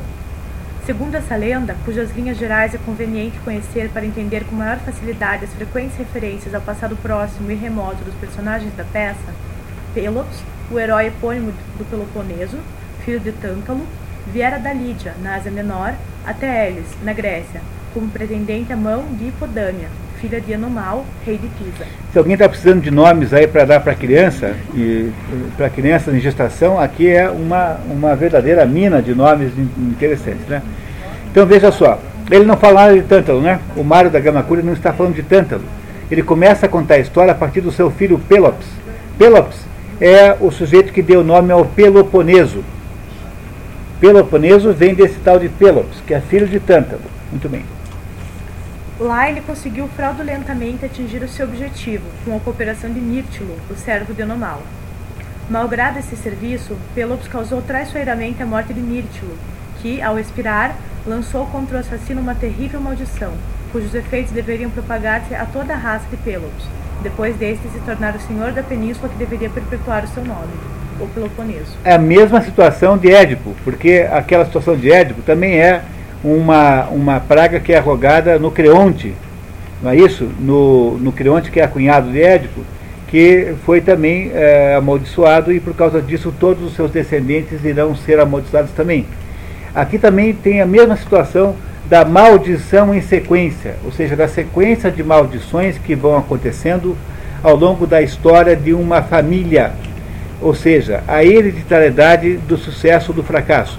No fundo, no fundo, nada é do que o conceito grego de karma. É, o conceito grego de karma é esse. É a mesma coisa que o karma hindu, só que é contado de um modo grego. Mas é esse o conceito de karma, exatamente esse, que você recebe uma, um passivo um ativo. Você recebe uma herança psicológica familiar. Do mesmo modo, do mesmo modo que você recebe é, olhos da cor que você recebeu, que você parece com os seus antepassados fisicamente, você também parece com os seus antepassados psicologicamente. O nome disso é karma, e é isso mais ou menos que eh, os gregos aqui eh, atribuem a, a, essa ideia aqui, que está muito forte em Ésquilo, o nosso autor de hoje. Continuamos. Desde a primeira geração se manifestou a potência funesta da maldição. Entre Atreu e Tiestes, filhos de Pelops, travou-se uma disputa pelo trono de Micenas. Tiestes seduziu a mulher de Atreu e, ajudado pela esposa infiel, Aerope, roubou um carneiro de lã de ouro, que deveria assegurar a seu possuidor o trono cobiçado por ambos. Atreu, protegido por Zeus, foi proclamado rei apesar disso. Para vingar-se da perfídia de Tiestes... Que irmão dele, né? Irmão dele. Expulsou-o de Argos, mais tarde, em seguida uma reconciliação simulada que ocultava seus desígnios criminosos, fê-lo comer, valendo-se de um ardil monstruoso, as carnes de seus três filhos. O filho sobrevivente chamava-se Egisto. As imprecações de Tiestes nessa ocasião vieram agravar a maldição hereditária, que continuou a atuar sobre a raça de Peus. Dois filhos disputam o poder, aí um deles, eh, junto com a mulher do outro, tenta dar o golpe, não dá certo, e o outro que acaba se tornando rei, faz, convida o outro, finge que está se reconciliando com o irmão, fala, ah, vamos deixar de brigar, que besteira isso. Aí fala, ah, que bom, e convida para um, um, banquete de reconciliação, e eu, o banquete, no banquete é servido os três filhos, três filhos do outro são servidos como, como assados, né? Não sei bem como foi. Não me peçam a receita, por favor. Tá? Não, não tenho ideia. Tá? Mas, enfim, é, é a continuação daquela maldição lá que, é, que, foi, que foi lançada contra eles, contra a família, lá pelo tal do Mirtilo, lá na frente. Lá atrás, né? Na geração seguinte, Agamenon, filho de Atreu, seria sua vítima principal. O Agamenon e o Menelau são chamados de Atridas. Por quê? Porque são filhos de Atreu. Os gregos usam sempre esse patronímico para diferenciar as pessoas. Então, Atridas, os Atridas ou Atridas são os dois, o Menelau e o Agamenon, porque são filhos de Atreu. Por isso é que se chamam de Atridas. Comandante supremo da expedição dos gregos contra Troia, Agamenon quis vingar é, em Pares o ultraje infligido a seu irmão Menelau com o rapto de Helena. Mas para aplacar Ártemis, que se opunha à partida da frota grega, viu-se forçado a imolar Ifigênia, sua própria filha, e por isso provocou o rancor de sua mulher, Clitemnestra. Helena de Troia e Clitemnestra são irmãs. Durante a ausência do marido na guerra, sua mulher o traiu e se entregou a Egisto, filho de Tiestes, que sobreviveu ao trágico banquete, ansioso por vingar seu pai na pessoa de Agamenon, filho de Atreu. Então, então aí é, eu vou resumir a história para vocês não terem dúvida, né? Então tem lá o Menelau casado com a Helena e tem o Agamemnon casado com a Clitemnestra. Quando o Menelau vai casar com. Eu não vou contar toda a história da Guerra de Troia, senão a gente vai ficar meia hora aqui no nosso tempo que nós não temos, na verdade, hoje. Né? O nosso programa hoje aqui é longo. E aí então a Guerra de Troia, causada sobretudo, aparentemente, em princípio, pelo rapto da Helena de Troia pelo Paris, que era filho do rei de Troia. E aí então, como durante, como durante o processo de escolha, o processo de seleção do marido de Helena, Helena de Troia havia ah, escolhido o Menelau, ela mesma escolheu. E os outros candidatos todos haviam se comprometido a defenderem aquela escolha. Como o Paris roubou a mulher, o que acontece? Todos os outros 99 eram 100 pretendentes à mão dela, resolvem se organizar para atacar Troia e recuperar Helena. E essa gente toda, imagine cada cidadezinha dessa aí, cada polis dessa, mandando aí é, 20 navios, 15 navios, 10 navios, enfim, havia uma multidão de soldados. E essa gente toda é dirigida pelo Agamenon, que é irmão do ofendido, irmão do Menelau. Casado com a Clitemnestra, que é irmã da raptada. Pretensamente raptada, em princípio. Né? E aí então vão todos para Troia. No caminho de Troia, eles param numa enseada chamada Aulis, e nessa enseada, então, param lá para caçar, para comer, enfim, para pegar é, comida, água, enfim, né, para equipar os navios. E aí, uma, um dos soldados de, de Agamemnon, não foi ele mesmo, mas alguns soldados dele, vão caçar no, no mato e caçam, caçam uma corça sagrada que pertencia a Artemis. Artemis é irmã de Apolo, né? Artemis é a deusa da caça, os romanos chamam Artemis de Diana. Diana é o nome romano de Artemis. Caçam a corça da mulher. E essa Artemis, que é uma, uma pessoa extremamente é, é, sensível e vingativa, ela faz o quê? Ela, ela resolve mandar uma, uma, uma calmaria tão grande que os navios dos gregos não conseguem sair da enseada para ir na direção de Troia e vão ficando lá dias, semanas, meses. Aquela situação é uma situação insustentável, porque aquela gente toda está querendo ir lutar, eles começam a ficar nervosos, começam a haver preocupação, começam a haver atritos entre os soldados, são todos mercenários. Por serem todos mercenários, são gente interessada no bote, no butim, né? no saque que vai haver depois. E o, o Agamemnon, como chefe da expedição, pede a Calcas, que era um adivinho que acompanhava o grupo, que fizesse uma consulta ao oráculo para saber o que, estava acontecendo. Aí o Calcas aparece com a ideia de que Artemis estava furiosa por causa da sua corça e que ela só eh, iria levantar a calmaria se o Agamemnon sacrificasse a sua filha Ifigênia a ela, que a matasse num sacrifício humano. Sacrifícios humanos, para os gregos, eram uma coisa horripilante era uma coisa bárbara que os gregos não gostavam de fazer. E era, portanto, um pedido extremamente grave. Agamemnon não sabe o que fazer? Fica naquela dúvida. Quem conta a história desse episódio é Eurípides, que conta no livro Efigênia em Aulis. Na peça Efigênia em Aulis está contada essa história toda. Depois de muita dúvida e de muito sofrimento, ele resolve sacrificar a filha. Aí manda um bilhete para a mulher, a Clitemnestra, pedindo para trazer a filha para casar com Aquiles, que era o mais importante guerreiro da expedição grega contra a Troia. E a Clitemnestra, toda feliz da vida, que a filha fazia um casamento com um herói, traz a menina para Aulis. Quando chega em Aulis, ele no, no meio do caminho se arrepende, tenta impedir que ela viesse, mas não consegue mais, porque há um desencontro, o mensageiro não encontra a expedição. O resultado que chegando a filha, já havendo então aquela notícia de que ou, ou, ou era sacrifício ou ninguém saía de lá nunca mais, ele tem que matar a filha e de fato a sacrifica. Obviamente que a mãe, a Clitemnestra, ficou furiosa e durante aqueles dez anos que durou o círculo de Troia, não é isso? Ela ficou remoendo aquele ódio do marido, que afinal de contas matou a filha, e além disso, além de remoer o ódio, casou amaziou-se com o Egisto. Egisto quem é?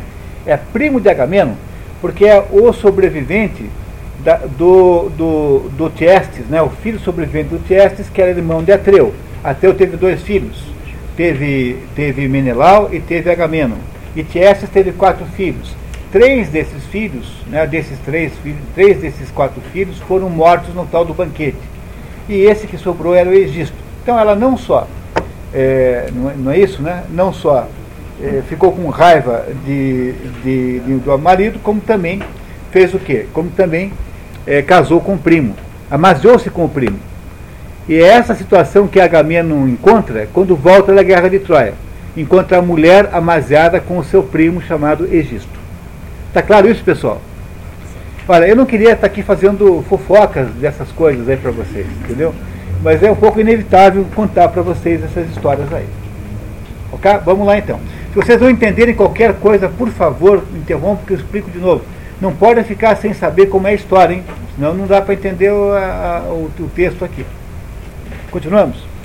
A ação da Orestia passa-se depois da Guerra de Troia, quando o comandante Agamemnon volta vitorioso para Argos após 10 anos de cerco a Ilion, trazendo como escrava, escrava Cassandra, uma das filhas dos, dos, reis de Troia. Ilion é a mesma coisa que Troia, tá? Ilion e Troia é a mesma coisa. Em, em grego, Troia chama Ilion, não chama Troia. E ele veio da guerra trazendo o quê? Todo aquele saque que ele competia, obviamente que era uma, a parte melhor do saque, né? Porque ele era comandante maior e a Cassandra, que era a filha virgem dos reis de Troia. É, a Cassandra tinha, era tão bonita, tão bonita, que havia sido cobiçada por Apolo, e Apolo, então, havia dado a ela, como instrumento de sedução, havia dado a ela o dom da previdência. Ela via tudo o que ia acontecer.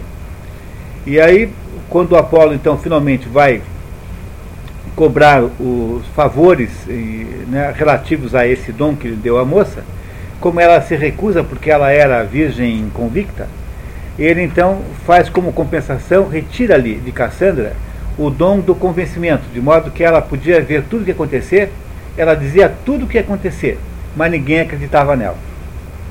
E isso é uma das mais extraordinárias histórias mitológicas da Grécia, porque significa na prática o seguinte, que às vezes o sujeito que, o único sujeito que viu alguma coisa é aquele em que ninguém dá bola, aquele que não acredita às vezes o sujeito que tem razão é o único que está é, que, que não tem que que, ninguém, que não recebe ouvidos. E essa moça então é trazida como escrava pelo Agamemnon, né? Ele fica com a, com a, com a Cassandra para ele. Então chega na sua casa com a escrava Cassandra, uma jovenzinha, e isso foi mais uma razão pela qual a Clitemnestra enfureceu-se com o marido. Além dos, dos problemas que já existiam, esse é mais um deles. Na sua ausência, sua mulher, amasiada com Egisto, primo de Agamemnon, havia desterrado Orestes, com medo de sua postulação ao trono. Porque Orestes era o único filho que o casal tinha. Como ela estava casada com o primo, é obviamente que ela queria que o filho do, do Egisto é que assumisse o poder, né? E Orestes era o herdeiro natural do seu pai, Agamemnon. Então, para tirá-lo aí logo da jogada, jogaram, mandaram um menino embora. Esse Orestes já não morava mais lá que é, esse Orestes não conheceu o seu pai, na verdade. Ele era bem muito pequeno, ele nasceu logo após que o, que o pai foi para Troia. Portanto, nesses 10 anos ele era um garotinho não, e foi mandado lá morar com os pastores, com os parentes, não sei aonde. Praticamente na chegada a Argos, Agamemnon é morto numa emboscada preparada pela mulher, conforme sua própria confissão em Agamemnon. Aí, aí agora tem a confissão da, da Clitemnestra contando o que aconteceu não é isso? É, no, na outra peça que vocês não leram, na peça Agamemnon, que é a primeira da trilogia. Os fatos são estes, não irei negá-los.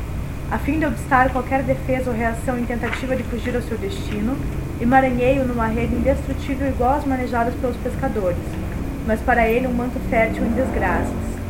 Então feriu duas vezes e seus membros, depois de dois gemidos, imobilizaram-se. Ela convidou o marido para tomar banho. Na hora que ele estava deitado na banheira, ela jogou essa rede de pescador em cima dele, ele se emaranhou e ela deu duas facadas no marido. Ela, própria Clitemnestra, mata o marido praticamente no dia da chegada a Argos, depois de dez anos em Troia. Cassandra, dotada do dom da profecia, tentou avisar Agamemnon do perigo, mas não foi ouvida. Porque foi-lhe retirado por Apolo o dom do convencimento. A Cassandra contou para os seus parentes lá em Troia que Troia cairia com o estratagema do cavalo de Troia, mas não foi ouvida.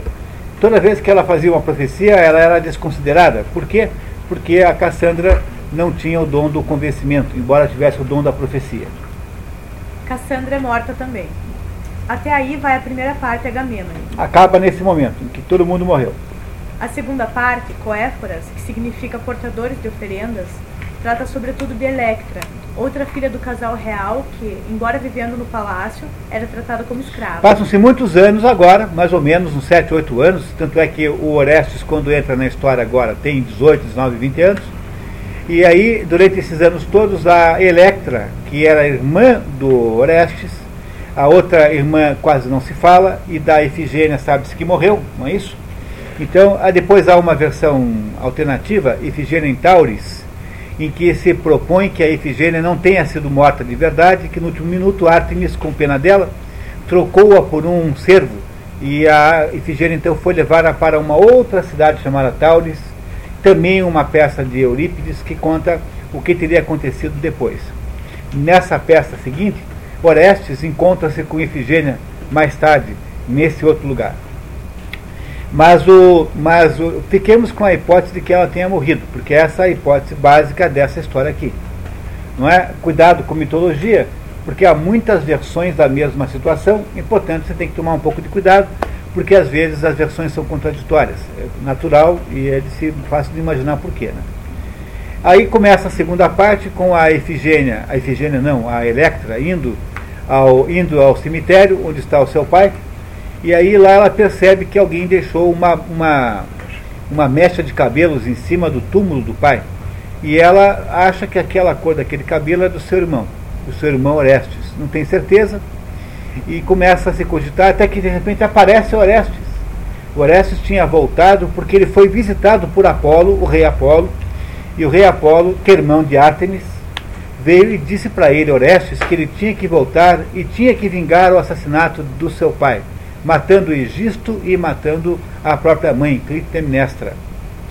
E aí, depois de uma série de idas e vindas, de, enfim, uma série de, aí, de, de, de, de situações aí de dúvida, finalmente Orestes reaparece dizendo que tinha voltado para fazer essa vingança, e ele então usa o estratagema, ele se veste de mensageiro, porque àquela altura não seria mais reconhecido, e vai ao palácio real contar para a rainha viúva e para o novo rei, que é o Egisto, contar para o casal de assassinos que ele trazia as notícias da morte de Orestes, que teria morrido numa competição eh, esportiva em outro lugar. Quando então ele é aceito dentro do castelo, quando ele é trazido para dentro, ele, Orestes, mata o Egisto e mata, uh, e mata a própria mãe, que morre com muita relutância, pedindo clemência, alegando o fato de que ela era mãe dele. Ele, no entanto, é inclemente e mata também. Há uma outra versão de Electra, feita por Eurípides, e nessa outra, ou melhor, feita por, feita por, ah, na verdade, três versões. Há uma versão de Electra de Sófocles e na outra de Eurípides. Há três versões da mesma história. Em nenhuma delas a Electra é de fato assassina, fisicamente assassina. Nos três casos ela é apenas uma uh, organizadora do plano. Não é tanto, não é que ela tenha organizado o plano, ela é a pessoa que faz a, a quem, quem, quem, quem cria as condições para que o irmão possa penetrar dentro do castelo.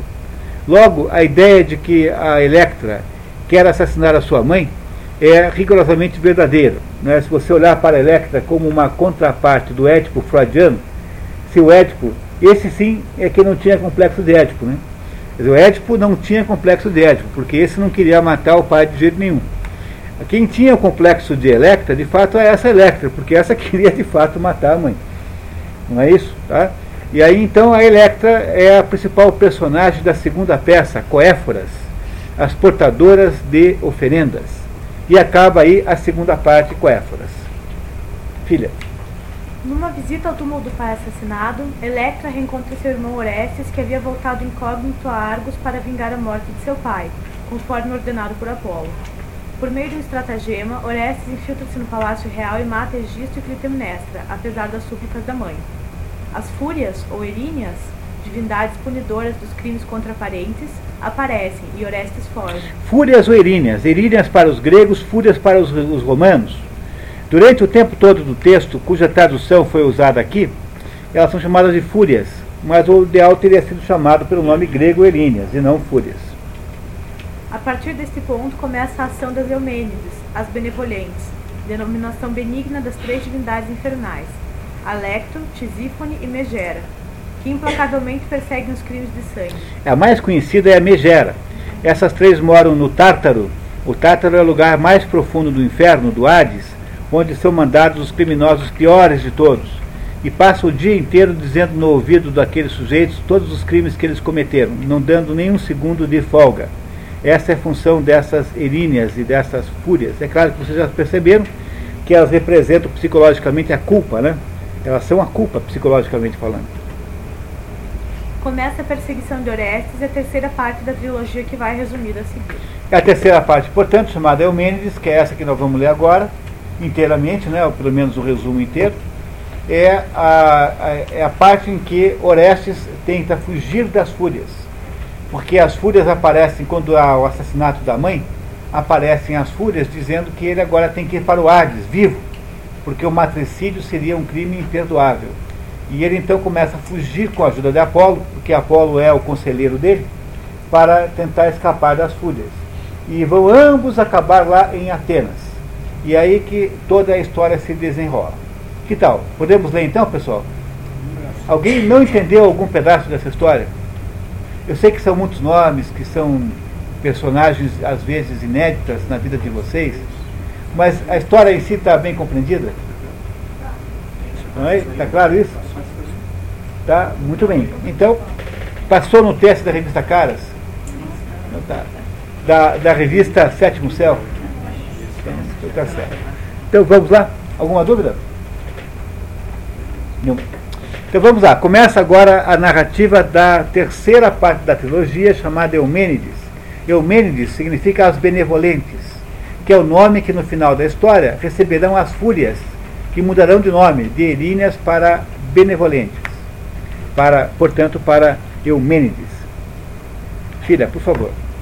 Estamos em Delfos. só o nome Perdão. se transformam em benevolentes? Eu entendi que elas se transformam. É, na, na, na verdade as duas coisas, né? Tá? As duas coisas. Mas vamos entender depois, a gente depois entende bem como é que é isso.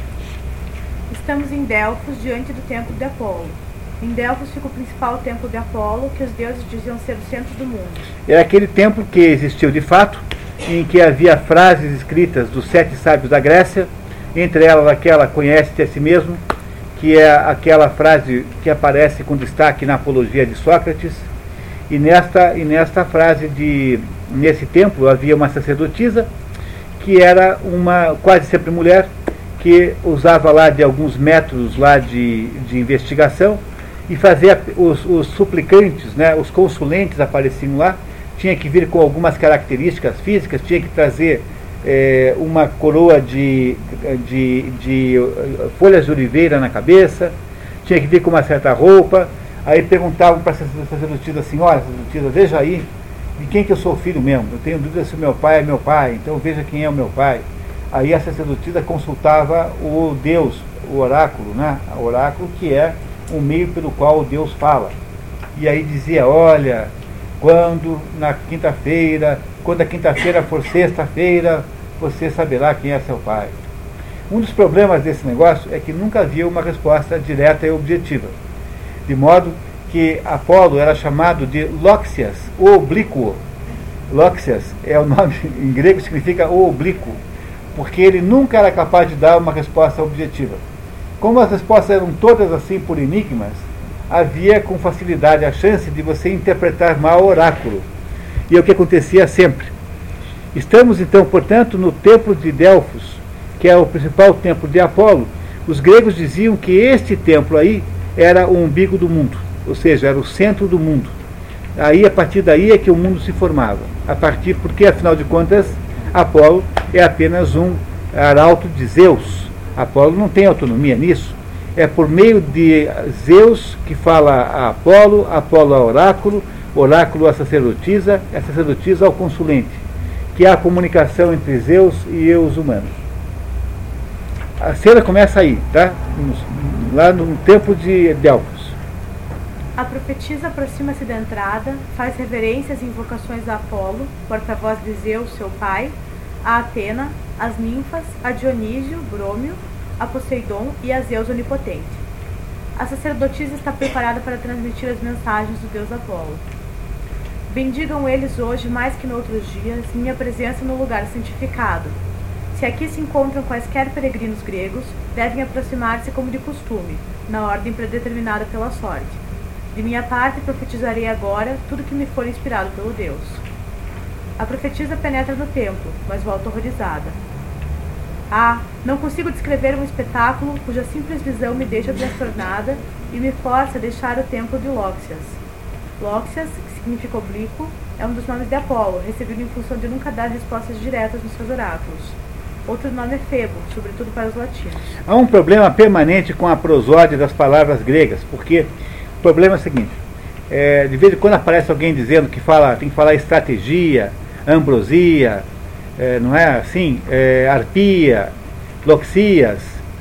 É, o problema aqui, é, o problema disso é o seguinte: um tradutor traduz um do outro, o outro do outro. Por quê? Porque em grego a índole da, da língua grega é uma índole paroxítona. Então, de fato, um grego fala estratégia, fala arpia, fala peninsola, fala, fala loxias, é assim que um grego fala. Mas o problema é que o português não é uma língua derivada do grego. Português é uma língua derivada do latim. E o latim, por sua vez, tem uma índole proparoxítona. Então, um, um, um, romano não falava peninsola, falava península. Não falava loxias, falava lóxias. Não falava arpia, falava árpia não falava estratégia, falava estratégia. Então nós temos obrigação, por a nossa mãe latim, porque nós somos derivados do latim, nós temos obrigação de seguir a prosódia latina, muito embora a prosódia mais natural em português seja a prosódia paroxítona, porque o português é uma língua paroxítona. No entanto, como essas palavras são todas cultas e elas vêm do latim, a nossa obrigação linguística é seguir a prosódia latina e não a prosódia grega por mais que a prosódia grega seja paroxítona como a prosódia portuguesa. E é por isso que do tempo todo tem essa confusão. Se é peninsola ou é península. Essa ninguém confunde mais, né? Mas estratégia e estratégia. Essa vive tem gente falando estratégia por aí. Boemia. Bo, bo, é, já, já não é outra coisa, né? Porque aí a, a palavra verdadeira é boêmia. Boemia é, não existe em português. A única palavra que existe é boêmia, que é uma região lá da Tchecoslováquia. E, e Boêmia, nesse lugar, as pessoas eram meio assim, uh, digamos, com uma vida muito mansa, tranquila. Então dizia-se que esse pessoal eram os boêmios. Portanto, não, não tem nenhum sentido falar que o sujeito foi para a boemia. O sujeito foi para a boêmia mesmo. Fulano vive na boêmia. O que quer dizer isso? Significa que o sujeito não sai dos bares e parques de diversão. Não é? Isso é boêmia. Em português falar boemia é bobagem. Foi invenção de algum compositor aí. É. Mas boemia não tem viabilidade em portuguesa, não é português de verdade. Boemia não existe em português. O certo em português é sempre boêmia. Mas não pela mesma razão, porque aí o que tem é o nome original que é a boêmia. O nome em, em tcheco é a boêmia. Portanto, não tem nenhum sentido falar boemia em português. Mas nessas palavras gregas, que foram para o latim palavras que são palavras cultas, nós temos obrigação de recuperar a prosódia latina, que é a proparoxítona, e nunca acompanhar a prosódia grega, que é a paroxítona. Portanto, não é arpia, é árpia, não é peninsola, é península, não é ambrosia, é ambrósia. Pô, todo mundo falava ambrósio antigamente, não tinha o seu ambrósio? Não, tinha, não era comum um nome chamado ambrósio? Ninguém era ambrosio, era todo mundo ambrósio. Por que, que inventaram que esse doce tem que ser ambrosia agora? Desde quando o doce chama-se ambrosia? O doce chama-se ambrósia. Porque as mulheres chamadas ambrósia eram chamadas assim porque elas eram tão doces quanto os doces chamados ambrósia. Entenderam? O doce chamado ambrosia não tem ambrosia em português. O certo em português é ambrósia, porque o, a prosódia correta é proparoxítona, que é latina.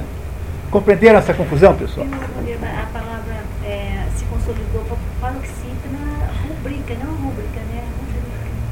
É, mas aí é uma palavra latina, né? Então, latina, e é, falam que se É, mas aí sempre foi rubrica em latim também. Tá? Aí é latim, é rubrica também em latim. Agora o problema são essas palavras gregas que vieram via latim. Esse, aí que está a confusão. E, e isso é piorado porque como o português tem uma índole paroxítona, paroxítona. Paroxítona. A índole do português é paroxítona. É, oxítona é francês, por É, exemplo. francês é oxítono. Tudo é com acento grave, com acento forte na última sílaba. A índole do português é paroxítona. Casa, não é casar. É igual latim. Então, é, não é isso? Não, o latim é proparoxítono. Proparoxítono, não paroxítono. Quem é paroxítono é o grego. Por isso que nós tendemos a acompanhar a forma, a forma grega, quando na verdade deveríamos ficar sempre com a forma latina. A índole portuguesa é paroxítona. Por isso que tem a confusão. Portanto, esse sujeito aqui chama-se Lóxias e não Loxias. Está faltando o acento aí. Porque na verdade o que aconteceu aqui é que eu tirei um de uma fonte e outro do outro, porque os produtores também não sabem como é que resolvem isso. Mas na dúvida é proparoxítona. Tá? Portanto, Lóxias tem acento e não é Loxias. Vou começar de novo. gente. Ok. A. Não consigo descrever um espetáculo cuja simples visão me deixa transtornada e me força a deixar o templo de Lóxias, de tal maneira horrível que perdi o ânimo e não consigo, embora queira, estar de pé. Lóxias é Apolo, né? Você já sabe, né? É o oblíquo. Tá, muito bem. Tenho de me valer das mãos para mover-me, pois minhas pernas trôpegas não me sustentam. Qual a valia de uma velha estarrecida? Nenhuma. É como se ela fosse uma criança. Eu caminhava em direção ao santo altar, repleto de oferendas, e meus olhos viram, junto à pedra central do templo, um ser humano marcado pela maldição das divindades. Ele estava sentado como suplicante e, com as mãos ensanguentadas, segurava um punhal retirado havia pouco tempo de um ferimento. Em suas mãos ainda estava um longo ramo de oliveira recoberto devotadamente por uma camada espessa de alva lã. Serei mais clara se disser que aquilo parecia a pele de um carneiro. Entenderam? É a sacerdotisa horrorizada com a cena que ela encontrou dentro do templo. Então ela sai correndo dizendo que coisa horrível. Tá? E aí ela vai descrever o que ela viu. Em frente ao homem há um grupo de mulheres de aspecto estranho adormecidas nos assentos. Falei que são mulheres? Devo dizer górgonas. Górgonas são três criaturas infernais: Esteno, Euríale e Medusa, filhas das divindades marítimas Forces e Ceto. A dúvida sobre se só tem três, mas em todo caso a única conhecida mesmo é a Medusa. Porque a Medusa que andou participando das aventuras aí do Teseu, etc. Mas são entidades, são mulheres que têm as cabeça, a cabeça com cabelos de serpentes, né, de cobras, e que petrificam os que as olham diretamente eh, no- nos olhos. né, tem o poder de petrificar aqueles que as olham eh, diretamente. São criaturas infernais, vivem no fundo, no fundo dos infernos. Talvez não seja boa esta comparação. Não é a Górgonas que devo referir-me. Lembro-me bem de ter visto em pintura um dia as árpias no justo momento em que tiravam furtivamente os alimentos de Fineu. Está vendo aí as, as árpias? Há que indica arpias, mas árpia é o melhor. Fineu é um rei da Trácia que, tendo podido escolher, havia preferido uma longuíssima vida ao poder da visão. O sol, indignado, enviou as árpias, monstros em forma de mulher alada, para lhe roubar a comida, uma vez que ele não conseguia enxergar. E quando ele conseguia, e quando elas eh, se cansavam daquilo, elas faziam cocô dentro da comida do fineu para impedir que ele pudesse comer. Isso é uma vingança do sol, porque o sujeito recusou né, a, a poder da visão para ter uma vida longa. Então ele passou uma vida longuíssima sem poder comer, por causa dessa maldição que o sol lhe propôs. Ela não sabe, portanto, se aquelas pessoas que estão ali, aquelas mulheres horrorosas, se elas são árpias, ou se são medusas, ou sim. Ele está na dúvida sobre quem é que está ali, junto com aquele fulano que segurava um punhal. Essas daqui, porém, parecem não ter asas. O seu aspecto é tenebroso e repelente. Enquanto falam, não se suporta seu hálito e de seus olhos sai um corrimento pútrido. Seus trajes são inteiramente inadequados a quem está diante dos augustos deuses ou mesmo em casa de criaturas humanas. Nunca e em parte alguma vi seres assim e não consigo imaginar que algum lugar possa tê-las criado sem se arrepender e lamentar amargamente esse castigo. É, pelo jeito, essas, essas eh, fúrias que estão ali não são pessoas muito simpáticas. Né? De acordo com a sacerdotisa, elas são repugnantes, as fúrias. Não é isso? Está claro, pessoal? Entenderam, né? É que Orestes foi lá correndo no templo de, de Apolo, porque foi Apolo quem disse para ele matar a mãe, não é isso? Pedir ajuda a Apolo. E quando a sacerdotisa chega lá, de manhã, né, ela encontra o Apolo encontra Orestes, né? E com Orestes está lá ah, mulheres, três mulheres adormecidas que são medonhas, horripilantes, que ela não sabe se são górgonas ou se são árpias. Enfim, enfim, são pessoas hor- horrorosas, essas que estão ali junto, mas elas estão adormecidas. Continuamos. No interior do templo estão Orestes, sentado, Apolo ao seu lado e as fúrias adormecidas nos assentos. Apolo está garantindo a Orestes que jamais o trairá. Serei até o fim guardião fiel, quer esteja do seu lado, quer nos separe em distâncias intermináveis, e em tempo algum protegerei teus inimigos. Como prova de sua decisão, Apolo havia adormecido as fúrias, estas virgens malditas, filhas antiquíssimas de um passado remoto. Nunca as possuíram qualquer dos deuses, homens e nem mesmo feras. Nascidas para o mal, coube-lhes em partilha a treva deletéria do profundo Tártaro, criaturas malditas por todos os homens e pelos deuses que se reúnem no Olimpo. O conceito dessas, dessas fúrias entre os deuses também não é muito bom, né?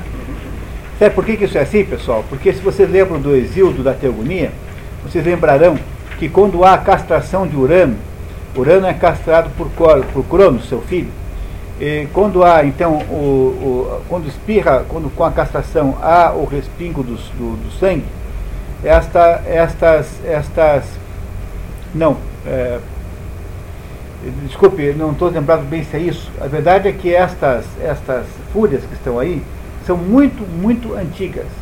Tão antigas que são anteriores a qualquer um desses deuses que estão aí. Quando elas nasceram, não existiam ainda nem os, os titãs, nem os olímpicos.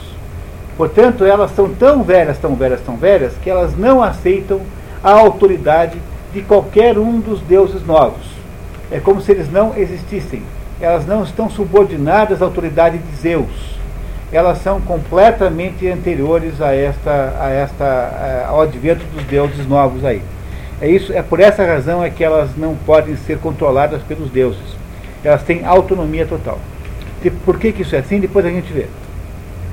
Apolo aconselha Orestes a fugir enquanto as fúrias dormem e ir para Atenas abraçar a imagem antiquíssima de Palas, pedindo-lhe proteção e o benefício do julgamento humano. Trata-se de Palas Atena, a Minerva dos romanos, deusa da sabedoria que protegia a cidade de Atenas. Cada cidade escolhia uma- um deus a qual ela rendia homenagens. O deus que protegia eh, Atenas era Palas Atena, que os romanos depois vão chamar de Minerva. Não é? É a mesma pessoa. Palas Atena, ou apenas Palas, ou apenas Atena, ou apenas Minerva, é a deusa que protege a cidade de Atenas. Palas Atena não tem S, Atenas tem S. E aí então o, o Apolo diz assim, olha, então agora você sai correndo daqui e vai para Atenas pedir proteção de Atena, para ver o que acontece. Enquanto isso, as fúrias dormem, encantadas pelo próprio eh, Apolo, que não consegue mandar nelas, mas consegue, de alguma maneira, influenciá-las. Apolo. Na mesma ocasião, diante de juízes e com palavras adequadas ao momento, descobriremos a maneira de livrar-te definitivamente de teu sofrimento, pois fui eu mesmo, e mais ninguém, que te induzia a ferir mortalmente tua própria mãe. Apolo está reconhecendo que ele é o inspirador do crime. Chega a Hermes, a quem Apolo encarrega de zelar por Orestes. Justifica teu nome e cuida de guiar como um pastor fiel este meu suplicante, e, le e levá-lo ao julgamento dos mortais. Hermes, que os romanos chamam de Mercúrio, é a mesma coisa, é o padroeiro do comércio, o padroeiro dos ladrões, embora não estou aqui fazendo nenhuma sugestão que possa haver alguma, alguma ligação entre essas duas coisas, não é? E é o sujeito que era encarregado ah, na mitologia de trazer mensagens de Zeus e de encaminhar as almas para o Hades. Então, quando alguém morria, há, então ali no caso na Odisseia, é um momento engraçadíssimo em que começa a morrer todo mundo ali, aqueles, aqueles pretendentes à mão de, da Penélope vão sendo mortos, e o, o Hermes vai organizando a fila para eles todos irem para o Hades, que é um dos momentos mais engraçados da Odisseia, essa situação. Então esse Hermes é, é mensageiro de Deus e é ele que conduz as almas para o Hades. Nesse caso, ele não vai conduzir Orestes para o Hades, porque ele ainda está vivo, mas irá conduzi-lo para Atenas, para que ele possa encontrar-se com Minerva. Tá certo? Continuamos? Depois que todos saem, aparece o fantasma de Clitemnestra para cobrar as fúrias adormecidas. Dormis profundamente. Qual a serventia de sonolentos como vós? Olha que bronca, né? Para que, que servem vocês, suas sono- sonolentas? Por vossa causa sou vilipendiado no mundo dos mortos, que não cessam de me humilhar, qualificando-me injuriosamente de assassina, lá, vagando envergonhada em meio a tantas sombras. Sou acusada nas profundezas do inferno de um crime bárbaro, e como se não bastasse, após a minha morte nas mãos de meu filho, destino atroz, nenhum dos deuses se revolta e mostra sua cólera a favor da mãe. Pronto, então está lá aquele Temnestra, sob forma de fantasma, cobrando das fúrias que elas não foram ainda pegar o assassino, que é filho dela. Ela vem do inferno, está tá no Hades, né? E vem cobrar. Como é que deve ter feito isso no palco? Deve ter sido engraçado, né? Deve ter sido uma, um desafio eh, cenográfico para fazer uma coisa dessa. Mas, enfim, continuamos.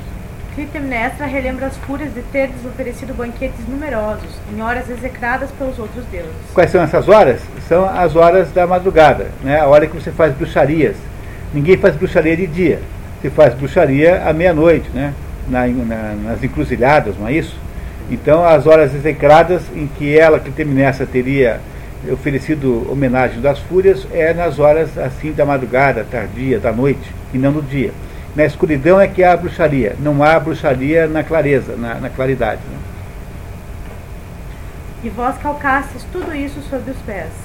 Ele escapou e desapareceu daqui como se fosse alguma corça ainda nova, livrando-se num salto ágil da armadilha e zombando de vós com um riso sarcástico. De pé, deusas das profundezas infernais, como num sonho invoco-vos, eu Clitemnestra. Clitemnestra dirige-se ao coro das fúrias, lamentando-se de não ter amigos e de uma matricida ter desaparecido.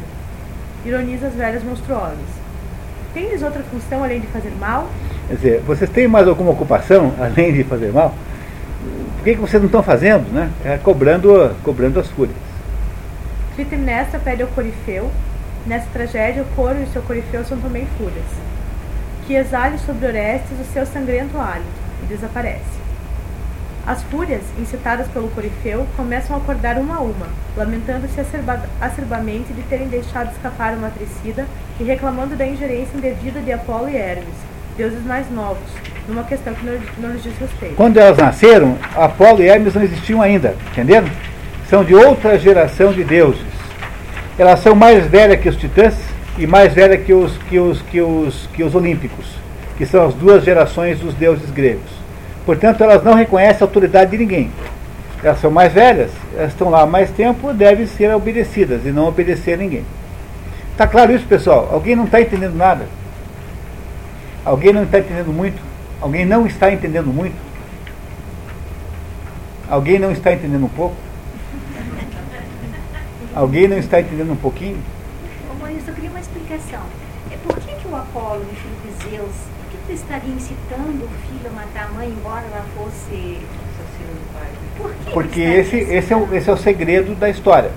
Quer dizer, essa, isso nós só saberemos no final, porque essa é a pergunta central, né? Por que, que está havendo esse acontecimento aqui? Veja, essas fúrias aí, elas têm direitos adquiridos, digamos assim. Elas são pessoas que têm uma longa história de perseguir os criminosos.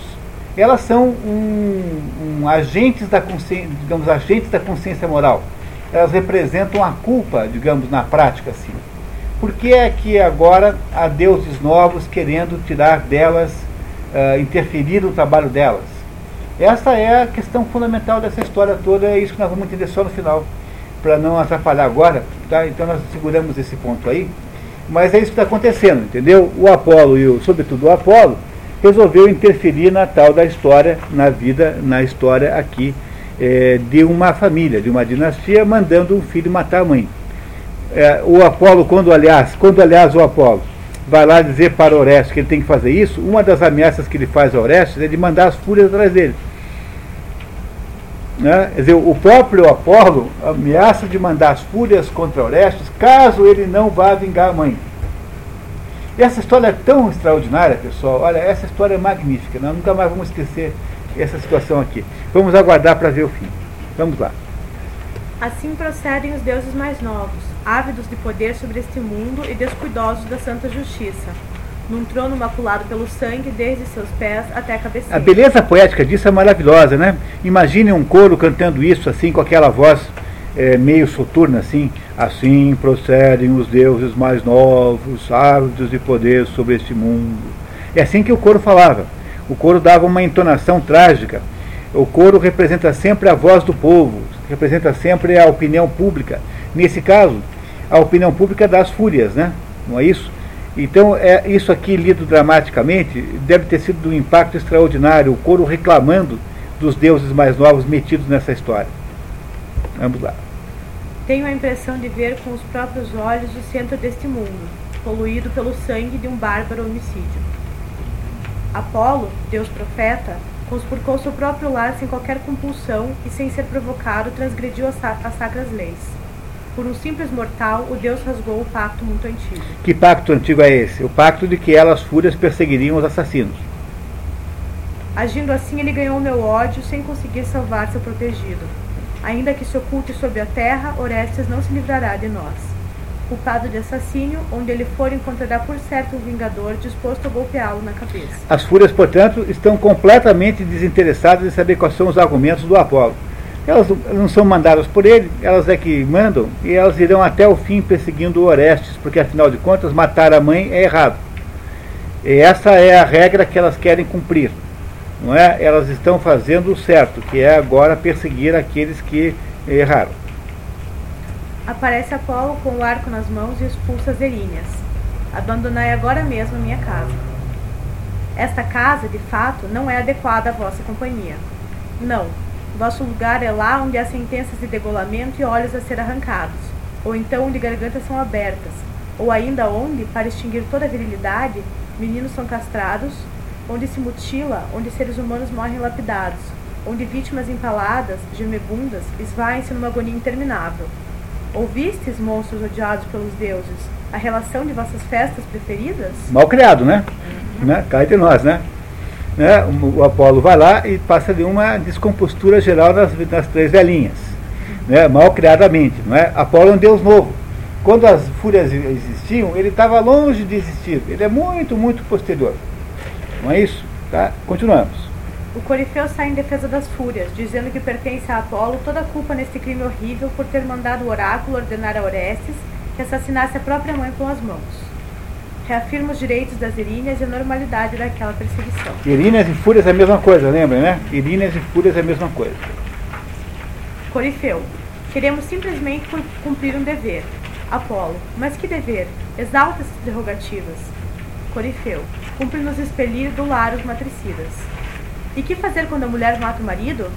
Não se derrama o mesmo sangue nesse crime. Tá vendo? O Apolo está tá cobrando que elas não foram atrás da Clitemnestra. E aí dizem as fúrias, mas no crime da Clitemnestra ela não matou alguém do mesmo sangue. Compreenderam isso? O argumento das fúrias é que este crime não tem importância porque ela não matou ninguém que tivesse o mesmo sangue. Agora, matar a mãe é matar alguém do mesmo sangue que você que o seu. Compreenderam isso? Essa é a razão pela qual elas não perseguiram a Clitemnestra, estão perseguindo Orestes. Apolo contra-argumenta que o Corifeu degrada o pacto do casamento, que conta com a proteção do direito divino. Perceba que teu coração quer castigar apenas um dos crimes, enquanto se omite da maneira mais clara em relação ao outro. Falas, porém, irá pesar devidamente os direitos das duas partes em litígio. Ou seja, o que, o que está querendo fazer Apolo é, inventar um julgamento para Orestes. Agora preste atenção, esse julgamento que Orestes, pelo qual passará, é o primeiro da história da Grécia. É nesse momento que fica estabelecido o procedimento jurídico do julgamento, do julgamento popular, digamos assim, humano, para com um determinado réu. Esse julgamento está sendo inventado agora, esse procedimento do julgamento está sendo inventado agora por Apolo. Apolo eh, dando, a esta, dando a, esta missão para Palas Atena. Né? Palas Atena é que fará o, a, a, organização disso. Ela será, portanto, a organizadora desse negócio. Continuamos, por favor. O Corifeu insiste no seu plano, prometendo continuar a perseguir Orestes como se fosse um cão de caça em sua vista. O cenário muda para a Acrópole de Atenas, diante do templo de Palas Atena. Aqui a ruptura na unidade de lugar com a transferência dos acontecimentos de Delfos para Atenas, indo de encontro à teoria aristotélica da tragédia. Na poética de Aristóteles, ele estabelece que o teatro tem que ter três unidades: unidade de ação, Porque veja, o teatro não é como o cinema, né? No cinema você pode fazer o que você quiser, que você inventa uma porção de mudanças. Mas no teatro não pode ser, porque o teatro é um negócio que não dá para trocar cenário. Ou se dá para trocar cenário, tem que ser muito. É muito, tudo muito mais difícil. Naquela época não tinha cenário nenhum. Hoje em dia está até para trocar o cenário, mas naquela época não dava para trocar o cenário. Então o teatro tem que ter unidade de ação.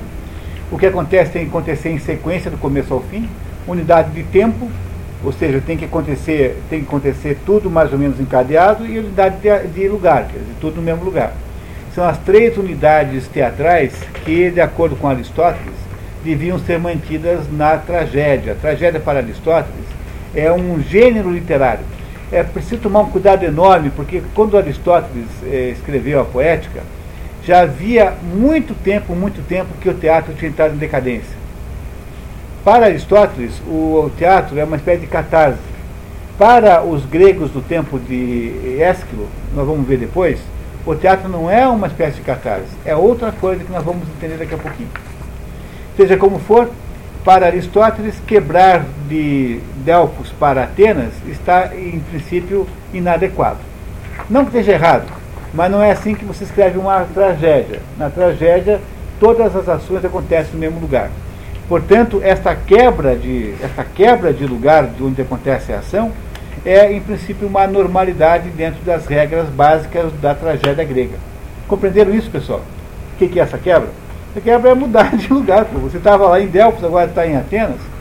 No cinema eu posso fazer isso porque eu ponho um avião, né, levantando voo, depois eu ponho um avião descendo no, descendo no aeroporto em outro lugar. Todo mundo, como é que o cinema inventa essa mudança de lugar? E ele sugere né, o deslocamento, mas no teatro como é que faz isso? Mas, é, mas não é só uma opção estética, esse tipo temporal mesmo, né? De questão de tecnologia mesmo, né? É, porque, na, porque não, tinha, não tinha no teatro grego nenhum meio cenográfico, não tinha cenário. Vocês compreendem que o teatro grego é um palco nu, que tem um tablado no máximo para ficar o couro em cima, e os atores estão em pé, imóveis. Os atores não se mexem, não ficam dando voltas e falando. Os atores ficam em pé, com máscaras, falando a sua parte da história. Ora, numa circunstância como essa, como é que você vai faz para quebrar o lugar onde você está? O, o, a pessoa do, da plateia não entende que você mudou de lugar. Portanto, para Aristóteles, isso aqui é um problema. Entendeu? Dentro da, da teoria da tragédia, na teoria do, do, do, do, digamos, do teatro grego, que Aristóteles estabelece na poética, é preciso levar em conta esse problema aqui. Tá? É apenas uma curiosidade aqui, não tem importância maior. Então, filha, por favor. Chega Hermes conduzindo Orestes, que abraça a imagem da deusa e suplica.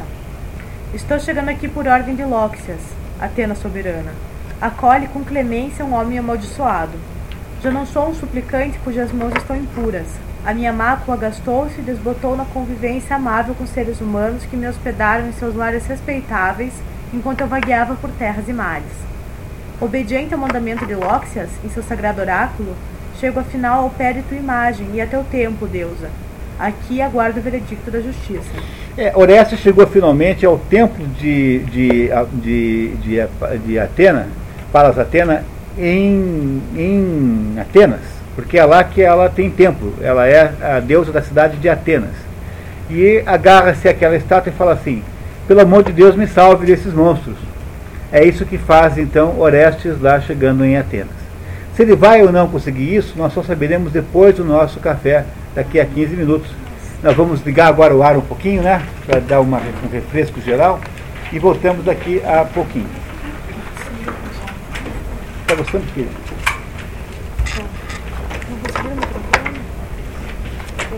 Então vamos lá, pessoal. Eu queria começar então é, recapitulando. Antes de entrar no nosso assunto, queria fazer aqui um, um, um propaganda aqui eu, há, um, há um grupo de leitura que, de que várias pessoas aqui fazem parte, presentes, aliás. Nós estamos lendo toda a obra do Aristóteles, ou pelo menos os, os livros mais importantes. Já lemos a Ética Nicômaco, já lemos a Política, já lemos a Metafísica. E agora vamos ler no primeiro semestre deste ano agora, em reuniões quinzenais, vamos ler a Física de Aristóteles, que é uma oportunidade única é, é, reparem que a Física de Aristóteles não é um livro sobre física, no sentido moderno da palavra física, A Física de Aristóteles é um livro sobre a natureza. Para um grego, physis é a mesma coisa que natureza. O que é que Aristóteles diz? Aristóteles diz que existe uma filosofia da natureza e uma filosofia do que é transcendente. A filosofia do que é transcendente é aquela filosofia que está na metafísica.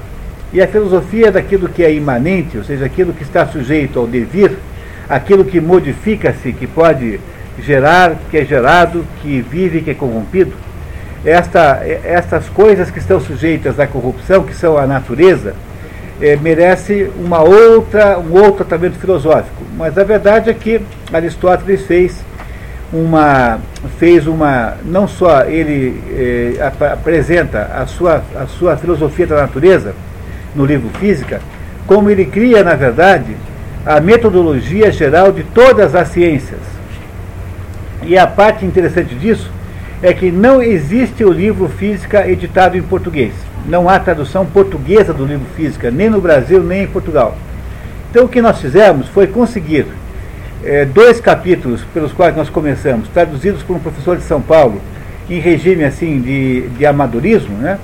E depois nós vamos trabalhar com o, com a, com, com depois dos dois capítulos vamos trabalhar então com provavelmente a, uma tradução espanhola a, a coadjuvada pela tradução francesa e, e, inglesa, mas obviamente em português. E a física, portanto, é uma oportunidade única de entender isso, não haverá nenhum outro curso que alguém oferecerá sobre esse. Nós já temos aí, temos algumas vagas ainda, tem aqui, para quem quiser, tem aqui um folhetinho do curso, estamos aceitando inscrições ainda nos próximos dias.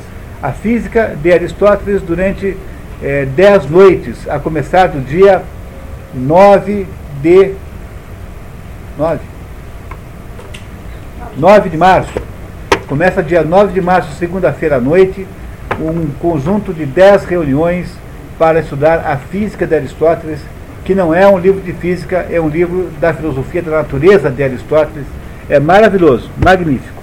Então, quem tiver interessado, pode apanhar depois aqui um folhetinho, por favor. Vamos lá, pessoal. Então, podemos continuar? Estamos aqui, então, entendendo a peça é, Eumênides de Ésquilo, a peça que é, é a terceira parte de uma trilogia. A trilogia chama-se Orestia, porque é a história de Orestes.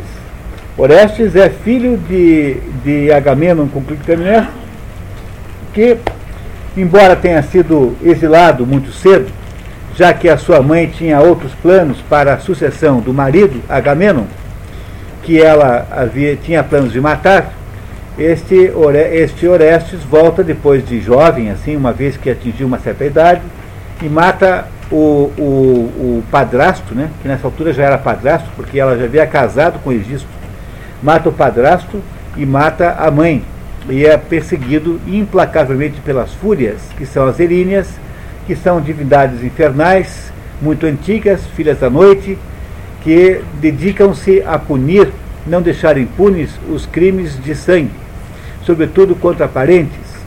Essas fúrias então vão acabar encontrando Orestes, que estava refugiado a, a, por sugestão de Apolo, que foi o seu inspirador, estava refugiado no templo de Palas Atena, em Atenas, quando então finalmente aí o Orestes pede a Atena que interceda em seu favor e que o salve daqueles monstros que querem levá-lo vivo para o Hades para fazê-lo passar pelos piores tormentos, que é, segundo as fúrias, o mínimo que se deve, deve esperar aquele que for matricida.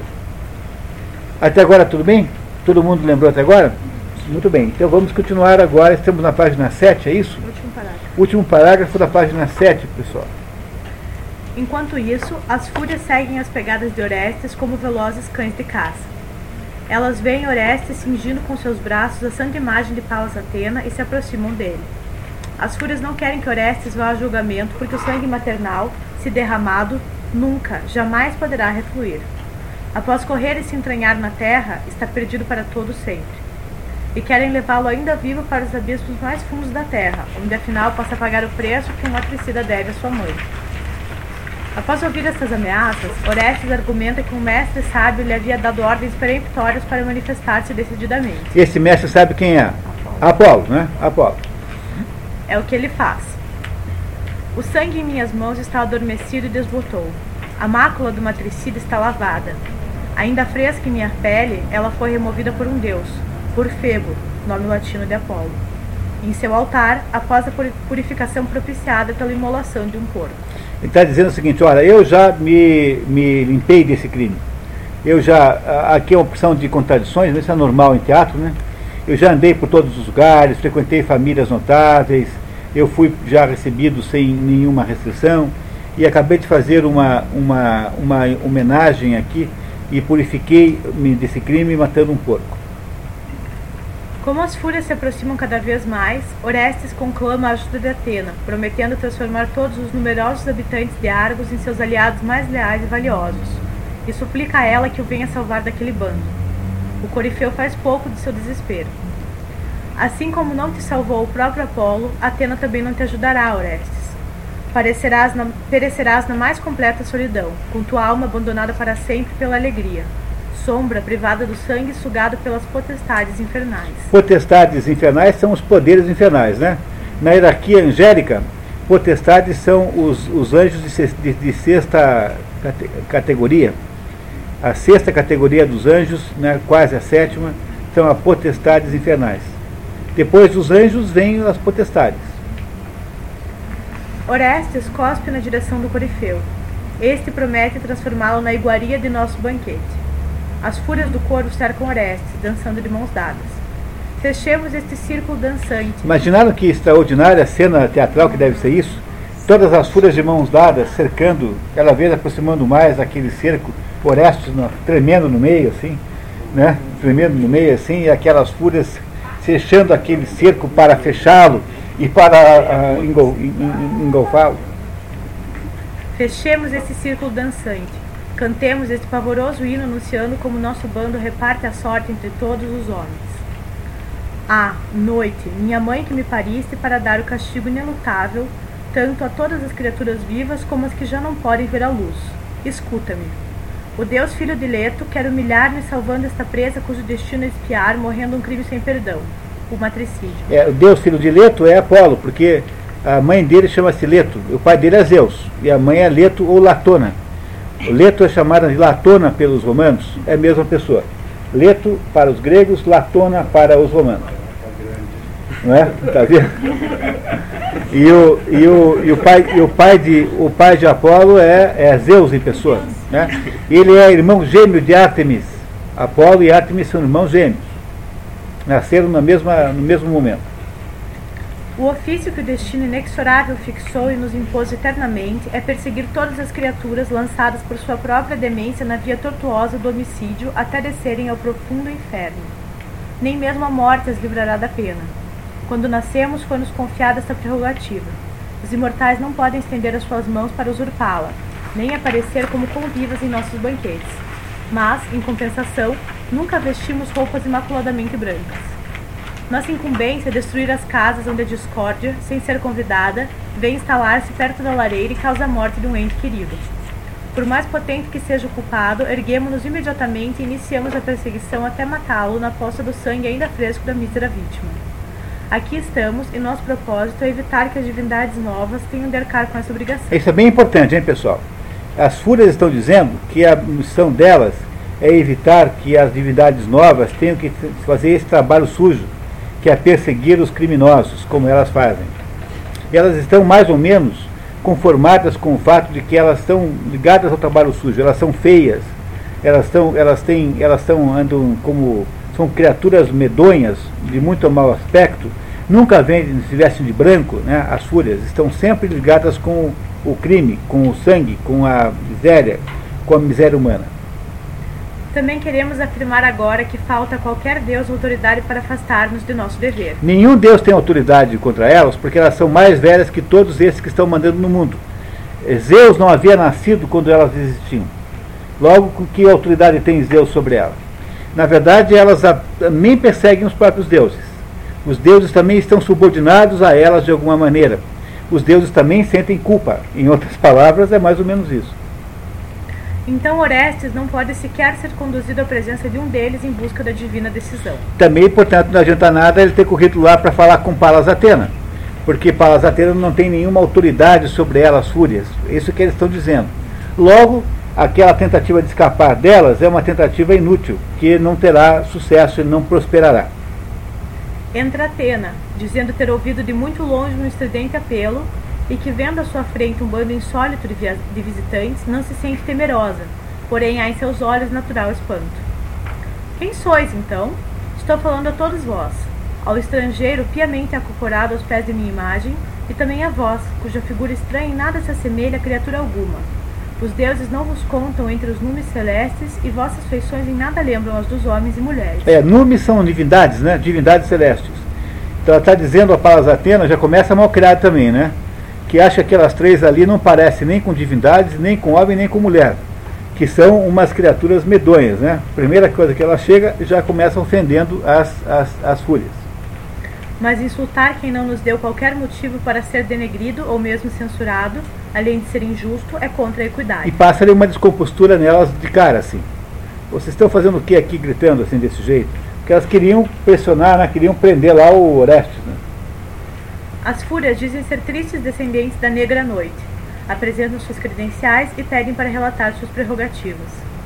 Fomos buscar em sua casa um assassino. E para onde o leva essa perseguição?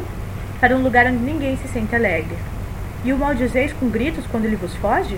É, sim, pois ele ousou matar a própria mãe. Alguém o constrangeu a cometer o crime ou ele tinha medo de alguma vingança? Mas, mas pode a compulsão levar ao matricídio? Existia, existia alguém que pudesse justificar o matricídio por uma compulsão, ou seja, por alguma espécie de, de obrigação de ter sido coagido, alguma coação poderia justificar o matricídio? É isso que ele está dizendo. Estão aqui neste momento duas partes e ouvi apenas a metade dessa história. Mas ele não jurou, nem quis que nós jurássemos. Quereis parecer justas, mas não estáis sendo. Que pretendes dizer? Explica-te melhor, pois bem se vê que não és pobre em sapiência. Digo que os juramentos não têm o poder de transformar uma injustiça em ato justo. Então, depois de ouvi-lo, julga retamente. Pretendeis confiar-me a decisão da causa? E por que não? Assim seremos reverentes a quem é digna da nossa veneração. Agora é a tua vez. Responde-me, estrangeiro. Primeiro fala-me da terra onde nasceste, de tua raça e também de teus infortúnios antes de dar resposta às acusações. Se tens de fato confiança na justiça, tu, que procuras proteção junto ao meu templo e envolves minha santa imagem com os teus braços, como se fosses piedoso suplicante igual ao celebrado Ixion, esclarece-me sobre os reais motivos da perseguição. Ixion é o rei dos Lápitas, que, tendo matado o sogro, pediu clemência a Zeus, que a concedeu. Orestes conta sua vida e diz a deusa que há muito tempo se livrou de sua mácula nos lares por onde passou e nas viagens que fez por tantas terras e através dos mares. É, é isso é um pouco estranho, porque afinal ele está portando a arma do crime, da qual ainda pinga sangue, né? Devemos ter imaginado aqui que ele veio correndo né, do, do, do, do assassinato para o templo de Delfos e dali para Atenas. Mas aqui é claro que é uma liberdade poética, né? Não vamos nos incomodar com isso. A verdade é que ele está dizendo que ele já pagou o, o preço do crime que cometeu. Argos é a minha pátria. O nome de meu pai, que tu conheces muito bem, é Agamemnon, comandante de homens e naus. Na guerra de Troia, Palas Atena combate ao lado dos helenos. Com tua ajuda, ele fez Troia desaparecer da terra. Palas Atena conhece muito bem Agamemnon, que ela era partidária dos, dos helenos contra os troianos. Na guerra de Troia, os deuses cada um assumiram um lado da briga. E do lado dos, dos gregos ficaram, ficou a Palas Atena o tempo todo. Ela não só ela era favorável, como ela foi lá lutar no campo de batalha junto, porque a Palas Atena, além de ser deusa da sabedoria, também é uma guerreira de grande habilidade. Ela é perigosíssima. A sabedoria é perigosíssima. Essa que é, no fundo, a explicação dessa conjugação de talentos da mesma pessoa. Esse famoso rei morreu ingloriamente no dia em que, depois de terminada a guerra, voltou vitorioso ao lar. A minha mãe, levando a termo seus desígnios tenebrosos, atreveu-se a matá-lo depois de envolvê-lo numa rede tecida em cores variadas, que ainda existe para ser um testemunho do crime pérfido dentro de uma banheira. Após um longo exílio, regressei à pátria e matei minha mãe, não negarei o fato, para punir a morte de meu pai querido. Tão responsável quanto eu pelo homicídio é o próprio Apolo, cujo oráculo verá, veraz para excitar meu coração mostrou-me as penas que eu sofreria se não quisesse cumprir as suas ordens para punir os culpados. Entre elas está a própria perseguição pelas fúrias. Decide tu se meu ato foi justo ou não. Estou em tuas mãos. Haja o que houver comigo, aceito resignadamente o veredito. Orestes quer um julgamento humano para o seu, para o seu, para o seu crime. Não havia até então julgamentos humanos. Está se inaugurando aqui o princípio da justiça, o princípio do júri, o princípio do julgamento feito por um conjunto de pessoas que decide pela culpa ou não de alguém, não é? pela condenação ou não de alguém. É, ele está pedindo, de acordo com o que foi dito a ele por Apolo, que, que, que haja um julgamento da sua situação. É isso que está fazendo, submetendo-se ao resultado desse julgamento, submetendo-se, portanto, ao veredito. Atena decide acolher a súplica de Orestes, não sem lembrar-lhe, meio a contragosto, de que aquelas criaturas que o perseguem sem dúvida são detentoras de direitos merecedores de toda a sua atenção decide constituir tribunal com os melhores entre todos os cidadãos da sua Atenas, para que julguem esta causa retamente, fiéis ao juramento de não decidirem contrariamente aos mandamentos da justiça. Este teria sido o primeiro tribunal ateniense. Doze pessoas são convocadas, doze jurados, para tomar a decisão sobre a culpa ou não de Orestes nesse assunto aqui.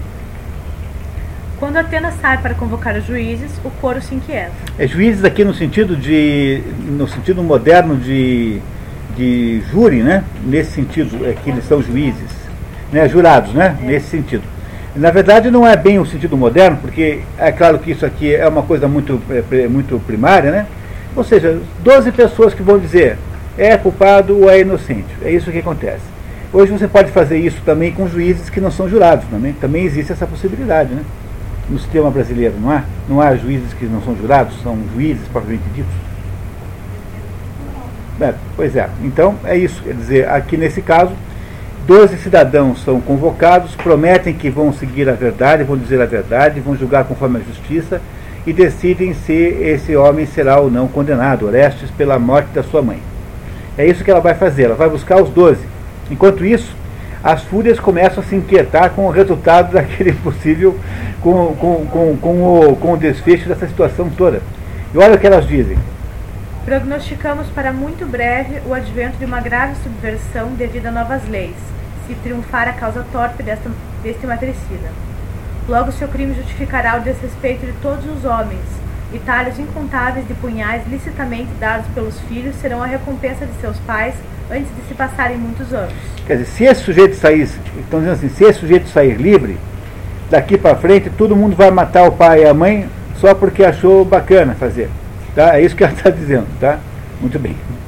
Isso acontecerá porque as fúrias, cuja incumbência é vigiar os homens, terão cessado displicentemente de provocar rancor contra assassinos.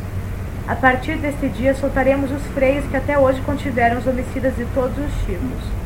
Os homens perguntar-se-ão atônitos, cada um deles prestes a contar as desventuras de seus semelhantes, quando terminarão suas desditas ou quando poderão ter uma trégua, mas seu único alívio, ah, infelizes, será trocar conselhos e remédios inúteis para a cura de seus males.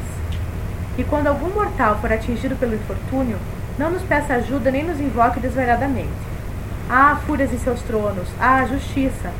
Talvez esses gemidos tristes venham de um pai ou de uma transtornada mãe, vítimas novas de um destino insólito, pois a justiça de, neste dia vê que seu reduto está desmoronando. Às vezes o temor é bom e deve, como se fosse um guardião da mente, manter-se vigilante em seu lugar. Não é um bom ponto de vista esse? Pensa bem. As fúrias têm um certo ponto de vista, têm uma certa razão. Embora não sei se vocês estão torcendo para Orestes. Quem é que está torcendo para Orestes aqui? Quem vocês está torcendo para Orestes? Quem é que está torcendo para as fúrias? Todo mundo está torcendo para as fúrias. Ah, muito bem, tá? Tá, muito bem, tá? Ou seja, as fúrias têm um certo ponto de vista, dizendo, olha, se, você, se nós não pudermos agir, então tudo será permitido. Todos os assassinos que hoje estão aí é, contidos pela nossa existência, pelo nosso poder de persegui-los, irão é, manifestar-se livremente, etc, etc, etc. Olha só o que, que elas dizem, ó. Às vezes o temor é bom e deve, como se fosse um guardião da mente, manter-se vigilante em seu lugar. Muito bem. Vamos ver. A Atena volta com os, com os 12 jurados agora. Atena volta seguida por um arauto que apresenta os juízes convocados. Orestes fica de pé em frente ao coro. Entra Apolo dizendo ter vindo testemunhar e insiste em que ele é o responsável máximo pelo crime de morte contra a mãe de Orestes. Atena abre os debates e Corifeu, no papel do acusador, começa a interrogar o réu. Pronto, o sistema que foi inventado aí é que a, um, um que acusa e um que defende. É exatamente o que faz hoje em dia, não é? O advogado de defesa é o advogado de acusação, não é assim que faz? Então, aí começa o coro, que representa as fúrias, as fúrias, começa a acusar Orestes do crime. Vamos ver como é que ela vai, como é que é o interrogatório do réu. Quero dizer-vos que a palavra agora é vossa e declarar que estão abertos os debates. Falando em primeiro lugar, o acusador deve instruir-nos claramente sobre os fatos. Embora sendo muitas, falaremos pouco. Dá a cada pergunta uma resposta lúcida. Dize primeiro se mataste a tua mãe. Matei-a, sim, e não posso negar o fato. Já nos é favorável uma das três quedas. Nas competições gregas de luta livre, o vencedor precisava derrubar o oponente três vezes. Para ser vencedor, né? Ou seja, a confissão pura e crua de que ele matou a mãe já era uma espécie de queda, já era um ponto para a acusação. Né? Essa é a ideia aqui. Ainda não caí. Por que te vanglorias? Revela, então, como te atreveste a matá-la. Direi, com minha espada cortei-lhe a garganta. Quem te persuadiu? Que conselhos te deram? Foi este Deus que agora é minha testemunha, apontando para Apolo. Vocês repararam que ninguém aqui está preocupado com a morte do Egisto? Alguém aqui falou em morte de Egisto? Não, a morte de Egisto não tem a menor importância, porque as eríneas, que são as fúrias, não estão preocupadas com crimes contra de sangue contra pessoas que não são parentes. Entenderam isso? Compreenderam isso? Né? O Egisto é apenas um. Não é, ele não é parente, ele é primo, né? Mas é primo, é primo de certa maneira de sangue também, mas é um primo distante, né? Não é como a mãe, que é o mesmo sangue. E o primo não, o primo é distante. Então ninguém aqui está preocupado com o Egisto, né? Repararam, né? O Egisto não existe do ponto de vista desse processo. Eles eram cúmplices. É, mas ninguém está dizendo assim, você matou o Egisto. E Não, nós mas sempre- também porque eles eram cúmplices, né? A, Clitemnestra e o Egisto eram eram cúmplices, sim. Né? Eles é, tinham uma torpeza bilateral, daí quem que vai ter pena? Pois é, mas o, é que no processo não há a consideração desta outra morte. É isso que eu quero dizer. E no processo que está sendo aberto aqui, nesse, na discussão jurídica, não se considera a existência do Egisto. Nem na morte da Cli- é, que a Do Clitemnestra matou Agamemnon É, é, isso irá ser mencionado mais para frente. Algum momento vai aparecer o Agamenon. Agora, o Egisto não. O Egisto, em primeiro lugar, não foi o Egisto que matou o Agamenon, foi a Clitemnestra. E o Egisto, portanto, de todos esses aí, era o mais inocente, porque ele era usurpador do trono, ele era, digamos assim, era ele era, ele era adúltero, né? mas ele não era, ele não era em si, eh, ele não tinha as mãos manchadas de sangue diretamente. Ele não era uma boa pessoa, ao contrário, era um sujeito muito Mas mau. era um usurpador, né? Era um usurpador. Mas veja, ele, eh, de certo modo, ele não participou do crime diretamente, porque foi o filho que matou a mãe e a ele, e quem matou a- a- o marido foi a mulher, diretamente. Ele não foi, ele não foi o Egisto que matou o, o Agamemnon, foi ela que matou. Então o Egisto desapareceu da história, apenas para depois. É, é isso, mas de certa maneira confirma a ideia que está aqui por trás, de que no fundo o que se está aqui em cogitação é apenas o crime de matricídio. É isso, não é? Continuamos. O Deus profeta comandou o matricídio? Foi ele, e não me queixarei de meu destino. Ué, quem é o Deus profeta? Apolo. Apolo que faz profecias. Não pensarás assim após o veredito. Tenho fé em meu pai, ele me ajudará. Ó, o pai dele quem é? Agamemnon, né? Tu, que mataste a tua mãe, tem fé- tens fé nos mortos? Ela se maculou em dois assassinatos. Mas como? Explica-te diante dos juízes. Matando seu marido, ela matou meu pai. Mas vives, e ela já se redimiu morrendo. E por que não a perseguiste e a puniste com o doloroso exílio enquanto ela viveu? Em suas veias não corria o mesmo sangue daquele homem cuja vida ela tirou. Pensas que eu e ela somos consanguíneos? Quem senão ela te nutriu no próprio ventre? Renegas, assassino, o precioso vínculo que é o mesmo sangue unindo mãe e filho? Aí acabou de levar uma bronca da, da acusação da promotoria por estar renegando a consanguinidade com a própria mãe. Orestes está fazendo isso, né? Orestes pede o depoimento de Apolo. Não vou negar a prática do ato em si, mas desejo saber se, em tua opinião, este homicídio pode ser justificado. Dizer, chamou o advogado de defesa, né? Porque ficou complicado agora. O país está muito complicado e falou, chamou o advogado. Agora você fale alguma coisa, pelo amor de Deus. Apolo, fazendo o papel da defesa, começa sua intervenção advertindo nunca ter pronunciado uma simples palavra que não fosse inspirada pelo próprio Zeus, pai dos deuses olímpicos. Concentra sua argumentação na forma covarde e insidiosa com que Agamemnon for assassinado. O marido voltava de uma guerra longa, depois de vencer quase todas as batalhas. Sua mulher o recebeu com falso amor e levou-o a banhar-se. Quando ele saía da banheira sinistra, ela o envolveu num longo manto e num instante o bateu, preso naquele pano cheio de bordados como se fosse uma armadilha sem saída. Foi este o fim ignóbil de um herói sem par, o comandante em chefe de naus incontáveis. O Corifeu tenta desqualificar o argumento apolínico, acusando Zeus de ter acorrentado seu próprio pai, Cronos. É, porque as, as, as fúrias não têm o menor respeito por Zeus. Zeus é apenas um reizinho lá, é um reizinho de segunda de geração, que chegou depois, entendeu? O Zeus não é isso tudo para as fúrias. Assim, ah, você vem aqui dizer que é Deus que te inspira? Pois foi Zeus quem acorrentou o próprio filho? Quem quer criminoso maior do que esse que diz que inspira você? Não é isso? É isso que as fúrias estão tentando rebater para desqualificar o argumento da defesa e que a defesa está falando em nome de Zeus. Eles está, a acusação diz que Zeus não serve muito como, como, como exemplo. Tá? Apolo contra-argumenta que Zeus sabe desatar correntes, mas não pode trazer Agamemnon da morte. Meu pai não tem contra este mal recurso algum, ele que pode derribar ou levantar todas as coisas sem a mínima fadiga. Viu só que esperto? Assim, olha, tá certo, o meu pai, é o Zeus acorrentou o próprio, o próprio filho. Não é isso? O próprio pai, né? Não é isso? O próprio pai, Cronos, né? No entanto, ele não fez como fez a Climenestra, que matou o marido. Porque da morte Zeus não consegue tirar ninguém. Embora o acorrentamento possa ser reversível, a morte não é reversível. O Corifeu insiste em que Orestes estaria permanentemente marcado pelo derramamento do sangue maternal. Apolo contesta tal pretensão. Responderei também a isso e saberás que todos os meus argumentos são corretos. Aquele que se costuma chamar de filho não é gerado pela mãe, ela somente é a nutriz do germe nela semeado. De fato, o Criador é o homem que a fecunda. Ela, como uma estranha, apenas salvaguarda o nascituro quando, quando os deuses não o atingem. Ofer, oferec, Oferecer-te-ei uma prova cabal de que alguém pode ser pai sem haver mãe. Eis uma testemunha aqui, perto de nós. Palas, filha do soberano Zeus Olímpico, que não cresceu nas trevas do ventre materno. Alguma deusa poderia por si mesma ter produzido uma criança semelhante? Palas Atena nasceu de uma rachadura da cabeça de Zeus, logo sem a intermediação de uma mãe. É, quem fez a rachadura foi o Hefesto. O Hefesto que deu com um machado na cabeça de Zeus e saiu então a Palas Atena da cabeça de Zeus.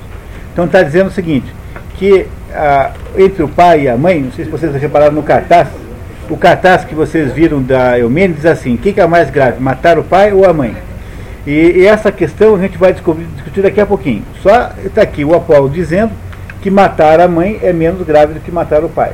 Porque pode-se ter, nascer sem mãe, mas não se pode nascer sem pai. Esse é o argumento de Apolo. Tá? Muito bem, é um argumento bem moderno, né? Não é? Tá? Mas não é um argumento destituído totalmente de mérito. Esperem verão. Calma, vamos lá. Encerrada a instrução, Atena convoca os juízes a votar, mas antes adverte. Agora vem quase o mais importante de todas as falas dessa história. Preste atenção nisso. Prestai toda atenção ao que instauro aqui. Instauro, né? Eu estou estabelecendo, ela está instaurando, está iniciando. Atenienses, convocados por mim mesma para julgar pela primeira vez um homem, autor de um crime em que foi derramado sangue. Pela primeira vez há um julgamento humano de uma pessoa. A partir desse dia e para todo sempre, o povo que já teve como rei Egeu terá a incumbência de manter intactas as normas adotadas nesse tribunal nas colinas de Ares, onde as Amazonas, iradas com Teseu, instalaram seus tronos e ergueram suas tendas quando aqui chegaram na tentativa de conquistar a cidade. É, o Teseu, você sabe, né, que foi lá com Hércules para a, a, a cidade das Amazonas, que o Hércules tinha que pedir, conseguir como um dos doze trabalhos, conseguir o cinto de Hipólita. Hipólita era a rainha das Amazonas. E aí o Hércules chegou lá e com muita habilidade conseguiu que a Hipólita lhe cedesse o cinto. Não é? O cesto, que ela cedeu sem nenhuma luta. Só que era que era a inimiga de Hércules, mulher de Zeus, querendo que ele se desse mal, ela faz lá descer, enlouquece uma daquelas Amazonas, e aquela, uma daquelas Amazonas agride a Hércules, agride a Teseu, a Teseu foi junto. E começa uma briga e eles matam uma maioria das Amazonas, entre elas a Hipólita, que não tinha, que estava querendo cooperar a terra. Aí as Amazonas remanescentes vão porque Teseu era rei de Atenas. Então cercam Atenas para tentar se vingar do Teseu, que as derrota de novo, novamente. E é esse episódio aqui mitológico que Atenas está, que Atena está se referindo. Em frente à fortaleza dos atenienses, elas ergueram as, as muralhas altaneiras da nova cidadela. Nas proximidades fizeram santos sacrifícios ao deus Ares, dando por isso à elevação rochosa o nome preservado de Colina de Ares. É, a nota 20 escapou dessa página, está na outra, tá? Colina de Ares é o mesmo que Aerópago. Aerópago é a colina de Ares. Isso que chama-se de Aerópago em, em Atenas é a colina de Ares, que é onde houve historicamente esse cerco das Amazonas. Sobre esta elevação, digo que a, rever a reverência e o temor, seu irmão, seja durante o dia, seja de noite, evitarão que os cidadãos cometam crimes, a não ser que eles prefiram aniquilar as leis feitas para seu bem. Quem poluir com lodo ou com eflúvios turvos as fontes claras, não terá onde beber. Nem opressão, nem anarquia. Eis o lema que os cidadãos devem seguir e respeitar. É uma espécie de instalação do, do Estado de Direito. É isso que ela está fazendo aqui. Está constituindo um sistema jurídico que tem que ser respeitado e levado muito a sério, porque ele é a garantia de que a sociedade vai continuar existindo. Proclamo instituído aqui um tribunal incorruptível, venerável, inflexível, para guardar, eternamente vigilante, esta cidade, dando-lhe um sono tranquilo. Eis a mensagem que vos quero transmitir, atenienses, pensando em vosso futuro. Levantai-vos agora de onde estáis, juízes, e decidi com vossos votos essa causa. Foi estabelecido o sistema de direito em, em, em Atenas. Não é isso? Tá? É isso que fez Palas Atena por causa desse episódio do Orestes. Enquanto os juízes votam, Corifeu e Apolo discutem, trocam insultos e fazem acusações mútuas. Ficam brigando os dois, né? O, o Apolo junto com as fúrias ali ficam se trocando farpas. Não pensais que é justo ser benevolente com quem nos dirige uma prece reverente, ainda mais quando precisa de socorro? Anulas a partilha feita há muito tempo e enganas com teu vinho antigas divindades. Desgosta-vos a decisão a ser tomada e apenas cuspireis sobre quem vos enfrenta um veneno de agora em diante inofensivo. Sente prazer em humilhar nossa velhice, Deus novo. Espero ouvir o veredito aqui, freando a minha ira contra essa cidade. Se o veredito não for de acordo com o que elas esperam, elas então estão dizendo que vão amaldiçoar a cidade de Atenas e vão fazê-la sofrer para vingar esta humilhação de as fúrias terem perdido né, esta causa, digamos assim. Atena declara que será a última a pronunciar o voto e que o somará aos favoráveis a Orestes. Esta é a origem da expressão voto de Minerva. Minerva é o nome romano de Palas Atena. Entendendo que é o voto de Minerva? Minerva e a Palas Atena é a mesma coisa. É, o voto de Minerva é o voto do desempate. Ela então desempataria, porque como eram 12, se houvesse empate, ela votaria pró-Orestes. Pró-Orestes. Portanto, é, no empate ganha Orestes. É, portanto, é inocentado. Serei a última a pronunciar o voto e o somarei, deve ser os favoráveis, né? Aos, ah, aos favoráveis a Orestes. Isso. Nasci sem ter passado por ventre materno. Meu ânimo sempre foi a favor dos homens, à exceção do casamento. Apoio o pai. Logo, não tenho preocupação maior com uma esposa que matou seu marido, o guardião do lar. Para que Orestes vença, basta que os votos se dividam igualmente. Enquanto são contados os votos, Orestes considera: degola-me ou ainda verei a luz do dia? E o Corifeu se inquieta: e para nós a ruína, ou conservar ainda nossas prerrogativas imemoriais? Sai o veredito. Atena comunica aos presentes que Orestes foi absolvido de um crime de morte. Os votos dividiram-se em somas iguais. Seis votos para cada lado. Não é natural isso? Afinal de contas, o pai e a mãe são metade do, do, do, do, do grupo conjugal. Nada mais natural que desse empate. No entanto, ela faz pender a balança na, na, na, para Orestes. Né? Depois a gente debate. Alguém? Alguma pergunta? Tá certo. Orestes exulta e confirma solenemente que jamais um homem investido no poder em Argos empunhará armas contra Atenas. Parte feliz. É, então ele acaba de, de, decidindo que Argos, que ele irá herdar, porque ele agora não sendo mais criminoso, tem direito de voltar a Argos e assumir o cargo de rei de Argos. E ele então é, faz, de, transforma Argos numa cidade devota a Palas Atena, que foi quem conseguiu criar né, um meio de inocentá-lo. Os deuses antigos rebelam-se com o resultado, ameaçam Atena e, por extensão, toda a humanidade. Ah, deuses novos, como espezinhais as leis antigas, pois arrebatais de nossas mãos o que sempre foi nosso. E nós, infortunadas e menosprezadas, faremos com que este solo sinta o peso todo de nosso rancor. Olha que ameaça, hein? Ai, ai de nós. Nosso mortal veneno vai ser a arma de cruel vingança. As gotas, destiladas uma a uma por nossos corações, custarão caro a este povo e a sua cidade. Uma praga mortal sairá delas, fatal a todos os frutos da terra e aos vossos filhos. Ah, nossa vingança! Caindo sobre vosso chão, a praga será a ruína deste território. Gememos sem saber o que fazer. Ah, nós, filhas da tenebrosa noite, sofremos a maior humilhação. Palas Atena tenta negociar com elas, mas as fúrias estão irredutíveis. Vossa vontade é derramar sobre esta terra a vossa ira. Peço-vos que reflitais em vez de agir obedecendo aos vossos ímpetos. Não insistais em tornar este solo estéril, deixando transbordar de vossos lábios sacros uma espuma raivosa que destruiria todos os germes produtores de alimentos. Desejo oferecer-vos de maneira justa asilo e proteção nesta cidade. Aqui, no trono de vossos altares reluzentes, tereis assento e o respeito de meu povo.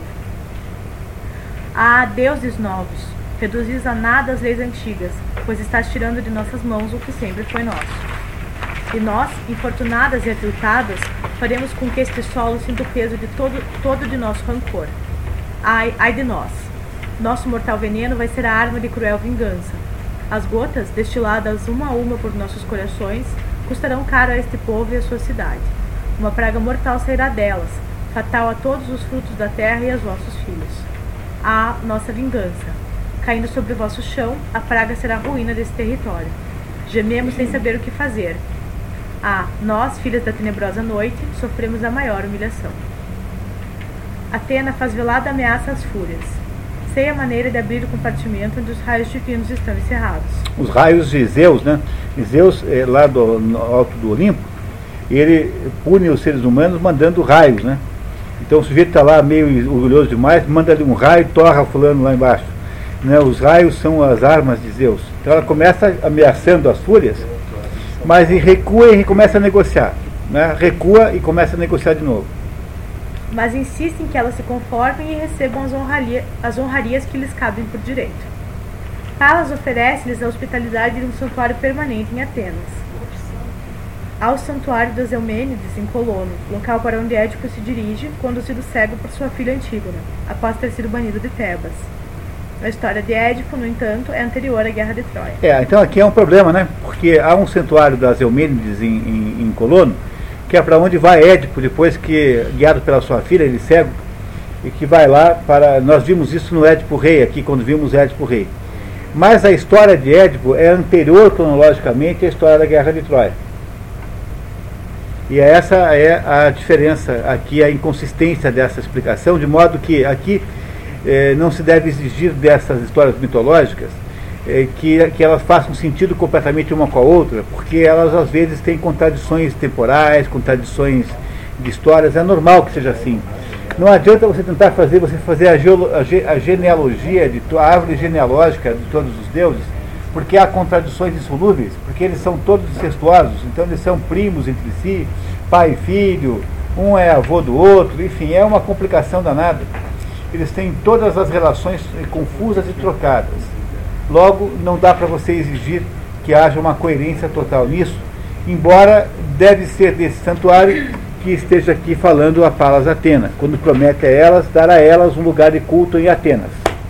Não é? Quando promete às, Eríneas que transformá-las em entidades cultuadas em Atenas. Veja, para, uma, para essas Eríneas, que são entidades odiadas, são detestadas por os deuses também, que honra não seria se elas não fossem também de alguma maneira cultuadas, fossem homenageadas com oferendas e presentes, como se faz com os deuses. É isso que ela está propondo para as eríneas, que elas deixem de ser deusas odiadas e passam a, passem a ter um templo e um culto específico para elas em Atenas. As fúrias recusam. Nós, deusas muito antigas, não queremos ter esta sorte e residir aqui como seres impuros e malditos. Não. Todas nós estamos respirando a mais intensa cólera e vingança. Ah, terra e céu. Ah, quanto sofrimento invade agora nossos corações. Ouve-nos, noite. Ouve-nos, nossa mãe. Deuses maliciosos e perversos despojam-nos de nossas honrarias, nunca negadas e hoje suprimidas. Atena faz uma profecia e renova sua oferta. Agora ireis ouvir a minha profecia. O tempo, em seu fluxo incessante, há de trazer glórias ainda maiores para mim Atenas. E vós, de vosso trono em solo esplendoroso, ao lado da morada do rei Erecteu, vereis chegar em numerosas procissões de homens e mulheres para vos trazerem presentes que em outro lugar, outros, outros lugares não teriam. É, a Palas Atena está propondo a ela que virem objeto de culto. Aqui está o que podeis obter de mim. Fazer e receber o bem e ser benditas e veneradas numa terra mais que todas querida pelos deuses, da qual vós sereis desde esse dia distinguidas cidadãs. Mas se não concordares, sereis certamente, sereis certamente iníquas. Iníquas significa injustas. Deixando cair sobre a cidade ódio, rancor e males contra os habitantes, pois tendes minha permissão para gozar de todos os direitos de cidadania, glorificados entre nós eternamente. As fúrias começam a ceder e Atena enfatiza as novas prerrogativas que lhes caberiam. Que bênção deveremos invocar agora para a tua cidade em nossos hinos? Dize. Aquelas que trazem vitória sem tristeza, que soprem sobre esta, esta cidade brisas calmas vindas da terra, do profundo mar, do céu, sob os raios propícios do brilhante sol. Que o solo rico e os rebanhos nunca deixem de dar prosperidade ao povo ateniense. Que a semente dos homens seja protegida, que os descuidosos da veneração dos deuses sejam ceifados sem nenhuma piedade, pois como um jardineiro sempre cuidadoso, gosto de ver os mortais justos prosperarem como uma plantação livre de ervas daninhas. Aí estão as bênçãos que vós nos trareis. Quanto às líderes guerreiras, cuidarei eu mesmo de que elas sempre glorifiquem a cidade, proporcionando-lhe vitórias de seus homens. As fúrias finalmente concordam. Atena exulta e, para mostrar a importância delas, enfatiza que quem não pautar a conduta na vida pelos ditames dessas divindades temíveis por seu poder inconteste, não poderá compreender a origem dos golpes que recebe em sua vida. Você está fazendo um pouquinho de média, né? Com as três, para elas não, com as, com as fúrias para não ficarem tão chateadas. As fúrias prometem não atacar Atenas e estimular as parcas. Parcas ou moiras são as divindades do destino, tão velhas quanto as fúrias, que controlam a parte mera de cada um nesta vida. São as fiandeiras Átropo, Cloto e Laqueses, que estabelecem o nascimento, a vida e a morte dos mortais. Também chamadas de meras, meras ou, ou moiras, porque mera vem, é parte em grego, mera significa parte em grego. Cada um tem uma parte na vida, né? Então, quando a gente nasce, é porque uma a primeira delas, que é a Átropo, fez lá, o fio, começou a, juntou o nosso fio, não é isso? Juntou os fios, a outra fia um fio da nossa vida e a terceira fica com uma, com uma tesoura na mão para cortar eh, no dia da nossa morte. Essas três aí, então, portanto, controlam a parte que nos diz respeito, que nos cabe desta vida. E ela, então, essas aí, de acordo com Exildo, são tão velhas quanto as outras, tão velhas quanto as fúrias. Tá? São lá do início do, do processo, de acordo com Exildo, né? é, estimular as parcas, filhas como nós da negra noite, distribuidoras de equidade e árbitras de sorte, da, da sorte de todas as criaturas, auxiliarem os homens. E não só agora as fúrias ficaram amigas, como estão agora estão tendo até se candidatando a serem é, embaixadoras lá junto às parcas, para ver se melhora também um pouquinho a longevidade dos seres humanos. Atena agradece a persuasão pela ajuda no combate àquela feroz recusa Persuasão é a deusa do convencimento. É, porque os deuses são ou pessoas ou são abstrações. Tá? Os deuses têm essas duas características. A noite, por exemplo, é uma abstração. Persuasão é uma abstração. Força, Kratos. O que é Kratos? Força é uma abstração. Agora, Apolo é uma pessoa. Então, os deuses gregos são ou pessoas ou abstrações. Tem sempre essas duas formas. A persuasão, portanto, é uma abstração. Fúrias e Atenas se confraternizam. Olha, todo mundo feliz agora. Sede felizes na posse dos bens abençoados da prosperidade. Sede felizes, cidadãos de Atenas, sentados perto da Virgem de Zeus, prestando-lhe as devidas homenagens enquanto aprendeis a sabedoria a cada dia. Quem é protegido pelas asas de Palas terá sempre a consideração de Zeus, seu pai. Sede também felizes. Marcharei à vossa frente para vos mostrar vossa morada, sob as santas luzes da procissão que deverá seguir-nos. Levai convosco pias oferendas, descei para as profundezas da terra, retém de longe de nós todo o mal e mandai- mandai-nos de lá muita ventura, para o triunfo constante de Atenas. E vós, senhores de minha cidade, filhos de Crânaos, Crânaos é um dos primeiros reis da Ática, região onde fica Atenas. Mostrai a rota a estas recém-vindas habitantes, que os cidadãos, para seu benefício, tenham somente pensamentos bons. Merece aplausos vossa invocação e vos conduzirei à luz brilhante de tochas até vossa residência nas entranhas da terra, em companhia de minhas seguidoras, guardiãs de minha imagem consagrada. Os olhos da terra de Teseu irão conosco, cortejo glorioso de matronas, de virgens e mulheres veneráveis. Adornai-vos com vestidos de púrpura e destacai o fogo destas tochas para que a companhia generosa das novas cidadãs nos traga sempre a bênção de excelentes gerações. Marchai à frente, divindades fortes, filhas sem filhos da fecunda noite, sedentas de homenagens, ombreando com um cortejo composto de amigos até chegar à gruta subterrânea. Pronunciai bons votos, habitantes. Lá vos esperam santas oferendas e sereis cultuados como deusas. Pronunciai bons, bons votos, habitantes, propícias e leais a esta terra. Segui vosso caminho, augustas deusas. Rejubilai-vos com a luz das tochas, que, afogueadas, indicam a rota. Gritai agora, obedecendo aos ritos, numa resposta ao nosso canto estrídulo. É, fogueadas significa acesas, né? Fogueadas é acesas. Com... O povo preferido por Atena acaba de ganhar a paz aqui para a felicidade de seus lares, e assim vemos selar essa união entre as parcas e Zeus onividente. Gritai agora, obedecendo aos ritos, numa resposta ao nosso canto estrídulo. E há um grito prolongado que termina a peça. Então, gostaram da história? Mais ou menos?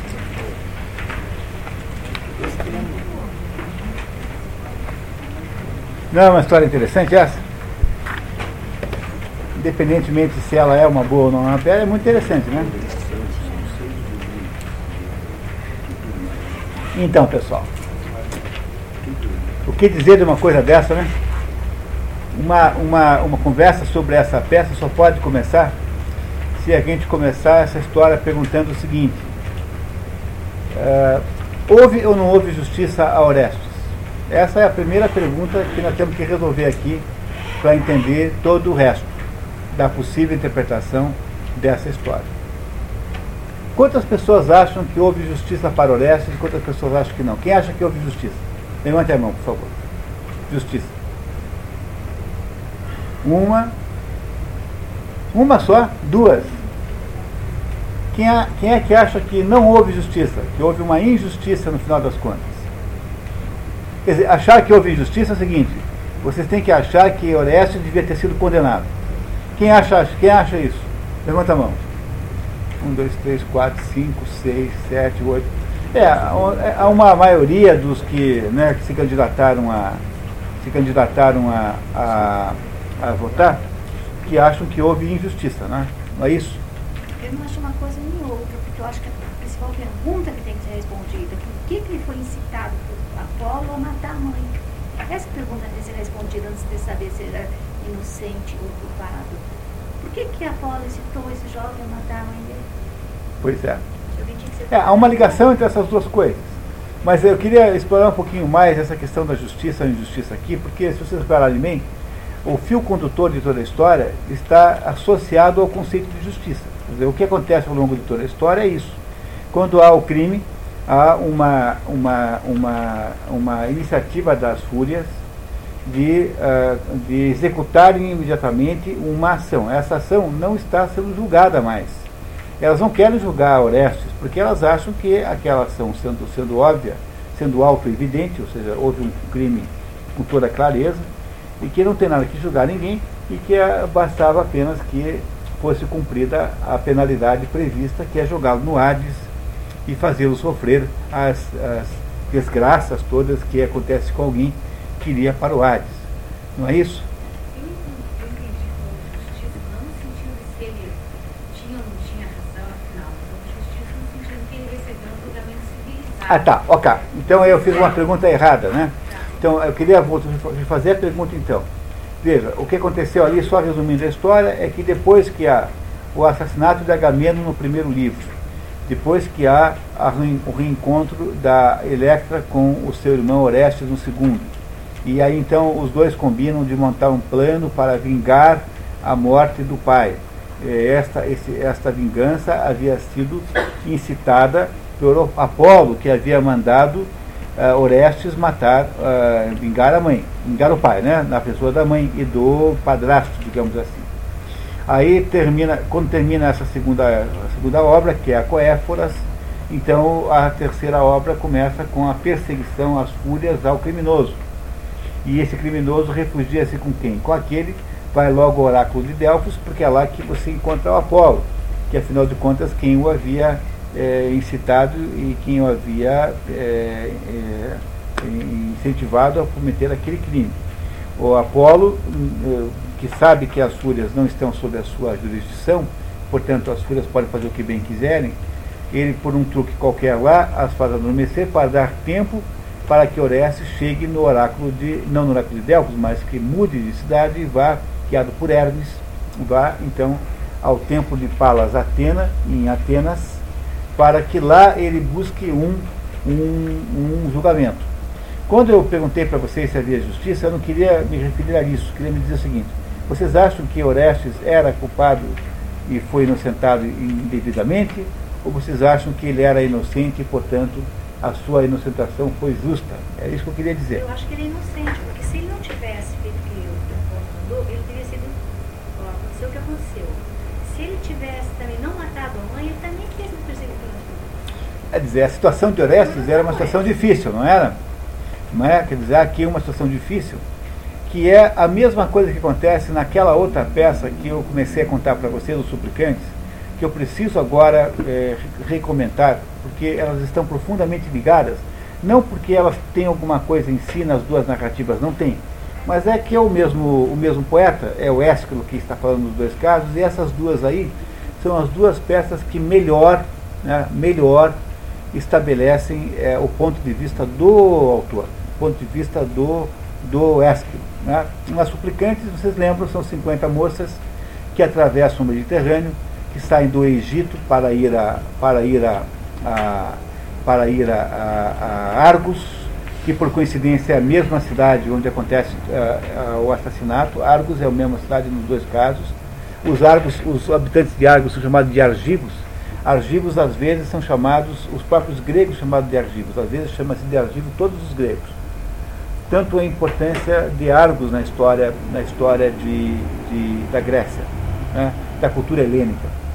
E aí então Argos, eh, essas 50 moças voltam lá e pedem ao rei de Argos que as proteja, sob o, sob o argumento de que elas não são egípcias, mas elas são descendentes de Io. E Io era uma argiva.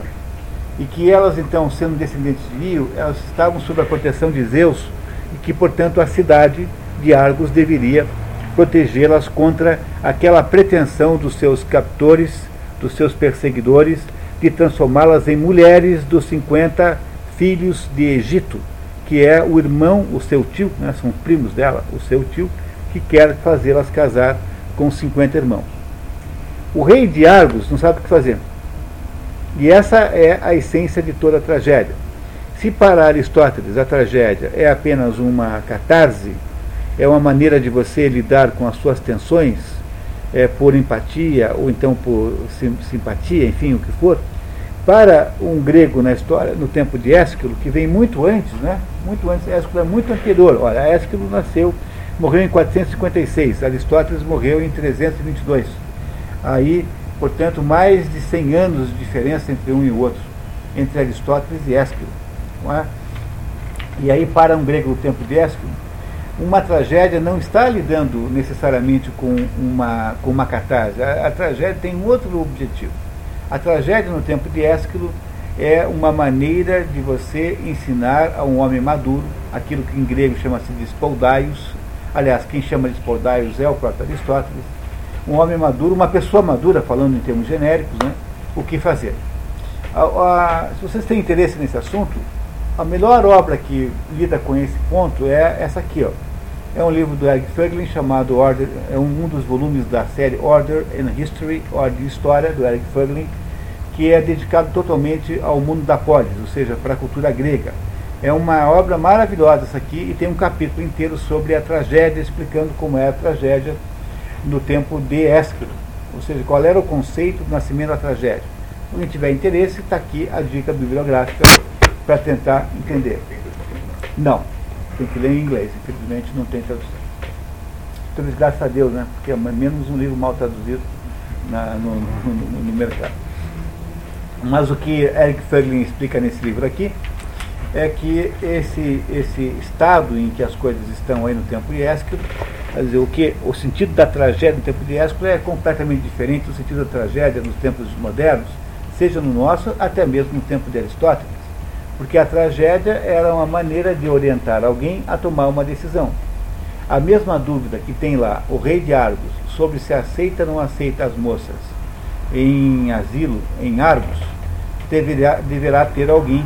Né? A ideia é que o público tenha a mesma dúvida, seja, seja capaz, então, portanto, de sintonizar-se com aquela dúvida, para que ele possa tomar decisões sobre a sua própria vida. Esse é o sentido da tragédia. A tragédia, diz Ésquilo, é, é, Ésquilo é como se fosse um professor, é como se fosse um, um didata, é como alguém que está orientando o público a ter uma noção melhor das suas decisões.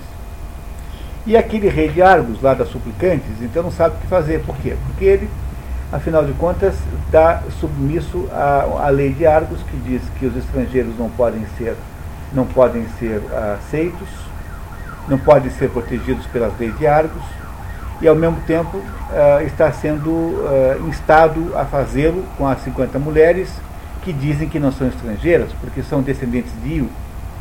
Portanto, o primeiro problema que tem que resolver é o fato de haver essa contradição de jurisdições, digamos assim. Se elas são aceitas como argivas, como é o caso, de fato ele considera como sendo verdade, aí nasce o segundo problema. Bom, agora são argivas, eu posso defendê-las, mas será que eu devo? Por que, que, por que, que eu tenho a dúvida se eu deveria ou não protegê-las? Porque, de certo modo, elas não estão totalmente certas na sua pretensão. Ora, o casamento é protegido pela ideia de justiça. Há uma, uma deusa que representa a justiça chamada Temis, Temis, T-H-E-M-S. Temis é a deusa que representa a justiça. E essa e a Temis estabelece as regras pelas quais são feitos os casamentos. E há um meio de alguém recusar um casamento. Quando o cônjuge que está sendo proposto, imagine que não há nessa época nenhum amor romântico, né? Não há amor romântico no mundo. Isso não existe nessa época. Essa ideia de que as pessoas escolhem o seu cônjuge, o seu parceiro, isso não existe de modo nenhum. Se acontecer isso é por uma causalidade. Assim. Nem o homem escolhe, nem a mulher escolhe. É mais ou menos familiar como é que se resolve isso, né? E há um meio de um cônjuge é, de, um, de, um, de um, digamos, um noivo é, recusar o outro. É quando lhe, o outro lhe é completamente horripilante. Quando a pessoa é, acha, é, declara, declara frente a um juiz, que acha a outra pessoa tão horripilante, tão horripilante, que não é capaz de casar com ela. Nesse caso, é possível não desfazer o casamento, ou seja, não fazer o casamento. Mas veja que essas 50 moças não estavam contrárias àqueles noivos, elas estavam contrárias ao casamento em geral, à própria instituição do casamento. E esta, e esta digamos, essa constituição, essa, e esta restrição ao casamento, genericamente falando, é uma, uma, um, um, insulto, é uma, é uma contradição com a própria ideia de Tênis, com a própria ideia de justiça. Portanto, mesmo que elas fossem reconhecidas como argivas, haveria ainda o problema da sua, da sua, da viabilidade, da justiça do próprio ato. O que, que faz o rei de Argos? Ele não sabendo decidir, ele pelo menos decide tomar uma ação. Porque o, que, tá, o que é interessante aí dentro da, da, da poesia de Ésquilo, né, da poesia de Ésquilo, da, do teatro de Ésquilo, é que Ésquilo, no fundo, acha que só a única possibilidade que tem de ação é quando você toma uma decisão. Mas essa decisão não pode ser decisão cômoda. O que teria sido cômodo para o rei de Argos naquele momento? É dizer assim, olha, de fato vocês são lá egípcias, vocês não têm nada a ver com isso, então por favor vão embora. Nós não queremos uma briga de vocês, nós já temos os nossos problemas aqui. Por que, que nós vamos agora aceitar uma briga contra uma esquadra? Porque a esquadra dos perseguidores está, está lá, é, a, a, a, lá parada na Bahia, está lá esperando a hora de atacar Argos.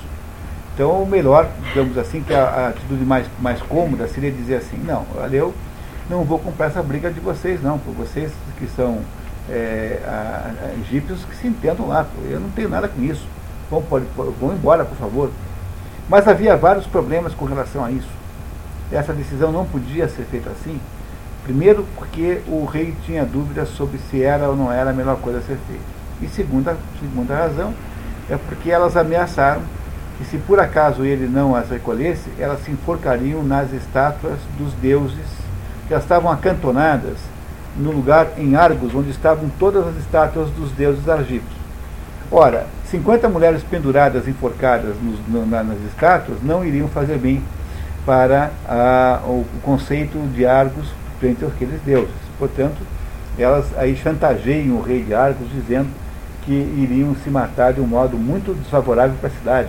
Não é uma coisa boa para a sua relação com os deuses você transformar o pátio de estátuas lá, ou seja, o templo lá, numa espécie de matadouro, e elas estavam todas prontas a se enforcarem a 50 caso não fossem recolhidas pelo rei.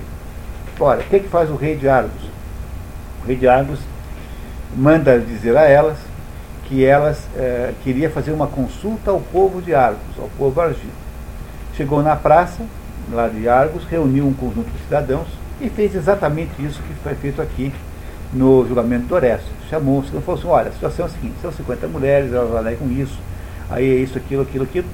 O resultado dessa decisão é que esses 50 cidadãos, esses cidadãos consultados, que não sei quantos eram, não lembro mais, resolveram aceitar, a, aceitar a, a reivindicação das mulheres e resolveram recolhê-las como se fossem cidadãs argivas e protegê-las contra aquela ameaça de serem resgatadas por aquela esquadra, mesmo que isso pudesse, que tivesse que ser feita às custas das vidas dos soldados e do povo de Argos.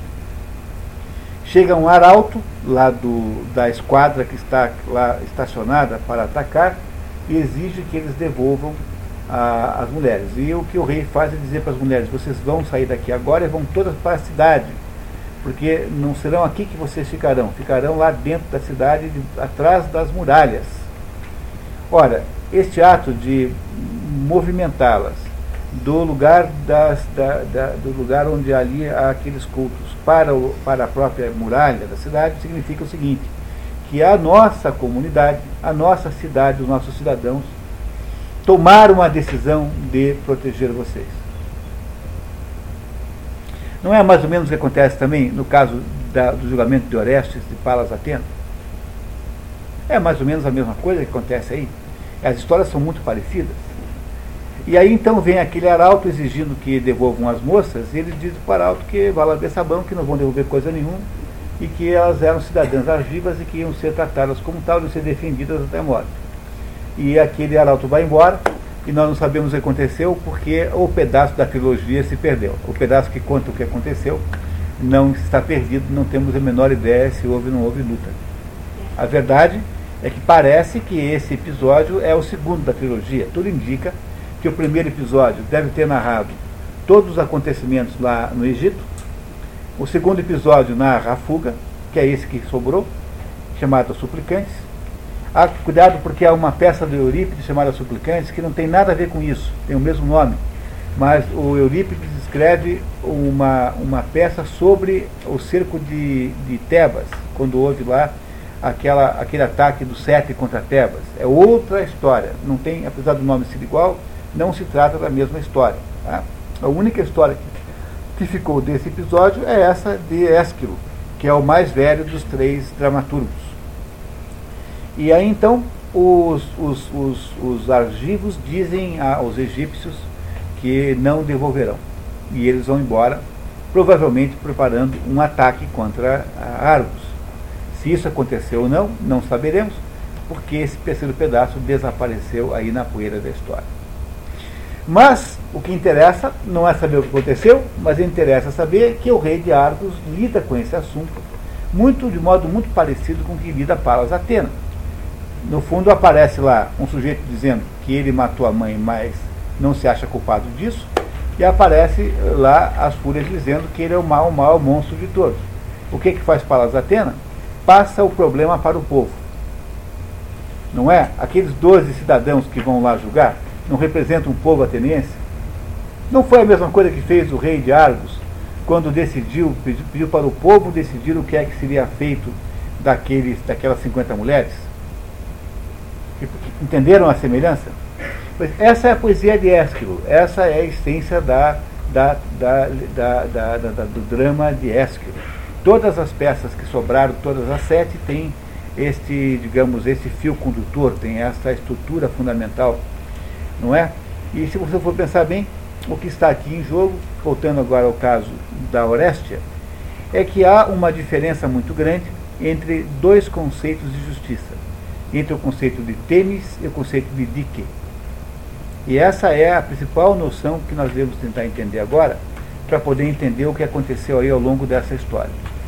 Que Temis é a mãe de Dike, Dike é filha de Temis. A deu à luz a Dike, a outras filhas, mas essa é a, a que interessa agora, nesse momento. Também deu nascimento às horas, as horas que contam as horas do dia também são filhas de Temis. Mas não interessa isso, interessa apenas dizer que Temis é a mãe de Dike. Dike, D-Y-K-E ou D-I-K-E, como se quiser escrever. Dike, ambos os nomes significam justiça.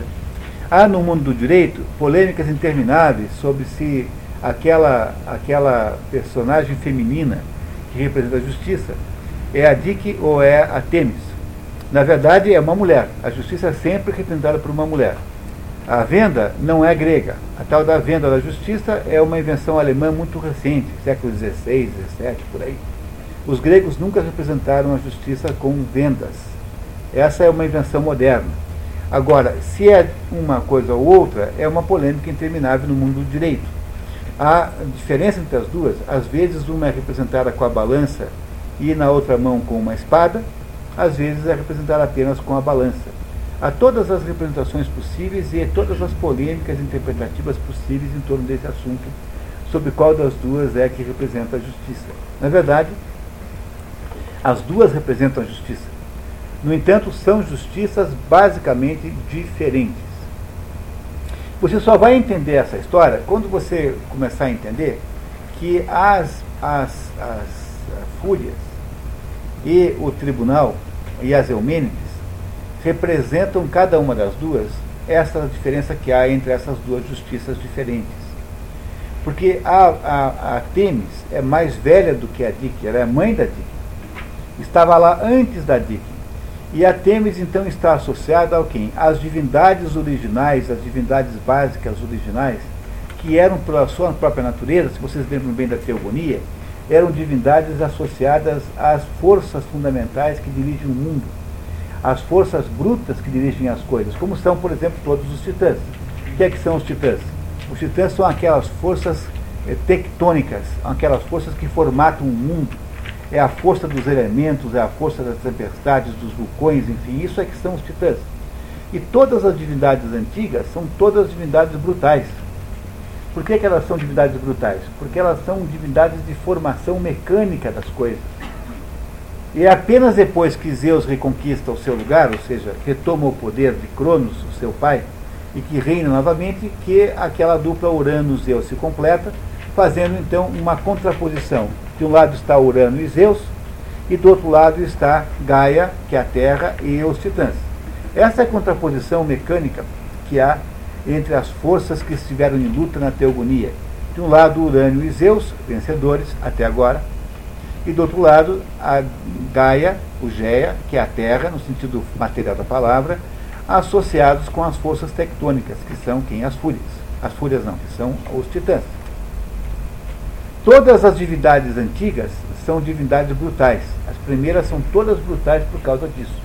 É só você recuperar um pouquinho a própria interpretação da teogonia que foi feita aqui ano passado, que é, como eu insisto com vocês, o livro fundamental para entender toda a literatura grega. Se você não entende teogonia, não entende literatura grega. No fundo, o que a teogonia está nos dizendo, em outras palavras, é que existe aí sempre uma tensão natural entre o componente espiritual e o componente terreno, o componente material. E é esta a luta que acontece. Urano e Zeus representam um espírito. A Géia e as titãs representam um corpo. É esses dois componentes que estão em luta o tempo todo. E é essa tensão fundamental que o teatro tenta resolver. Não é isso? Ora, quem são as fúrias? As fúrias estão associadas às tensões. É uma, é uma são divindades novas ou antigas? São antigas. Portanto, as fúrias representam de alguma maneira a ideia bruta de justiça. Qual é a ideia bruta de justiça? É a ideia da vingança.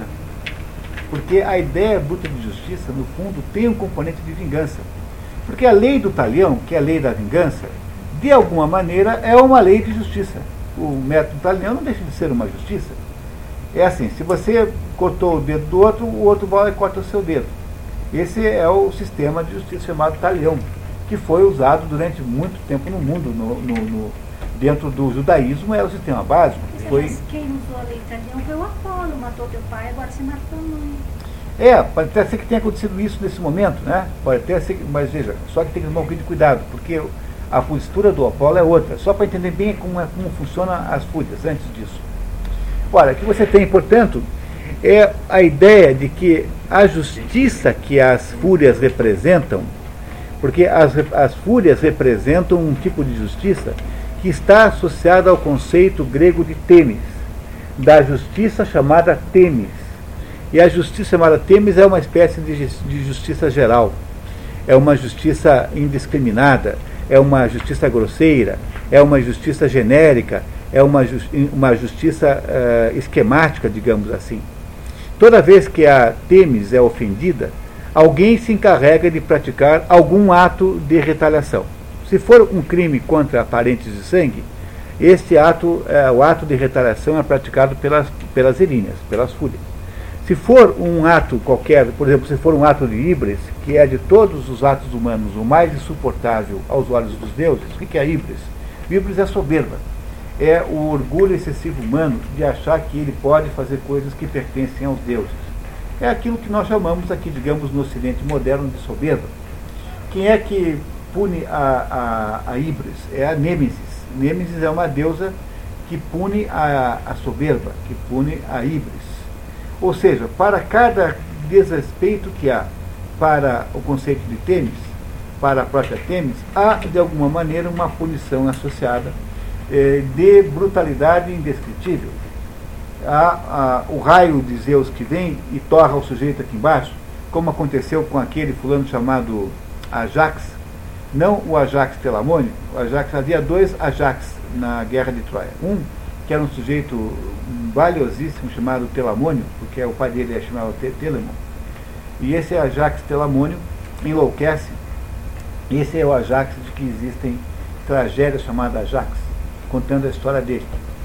E esse Ajax, ou Aias, como se deve dizer em grego certinho, Ajax é uma maneira, digamos, aportuguesada de falar, Aias.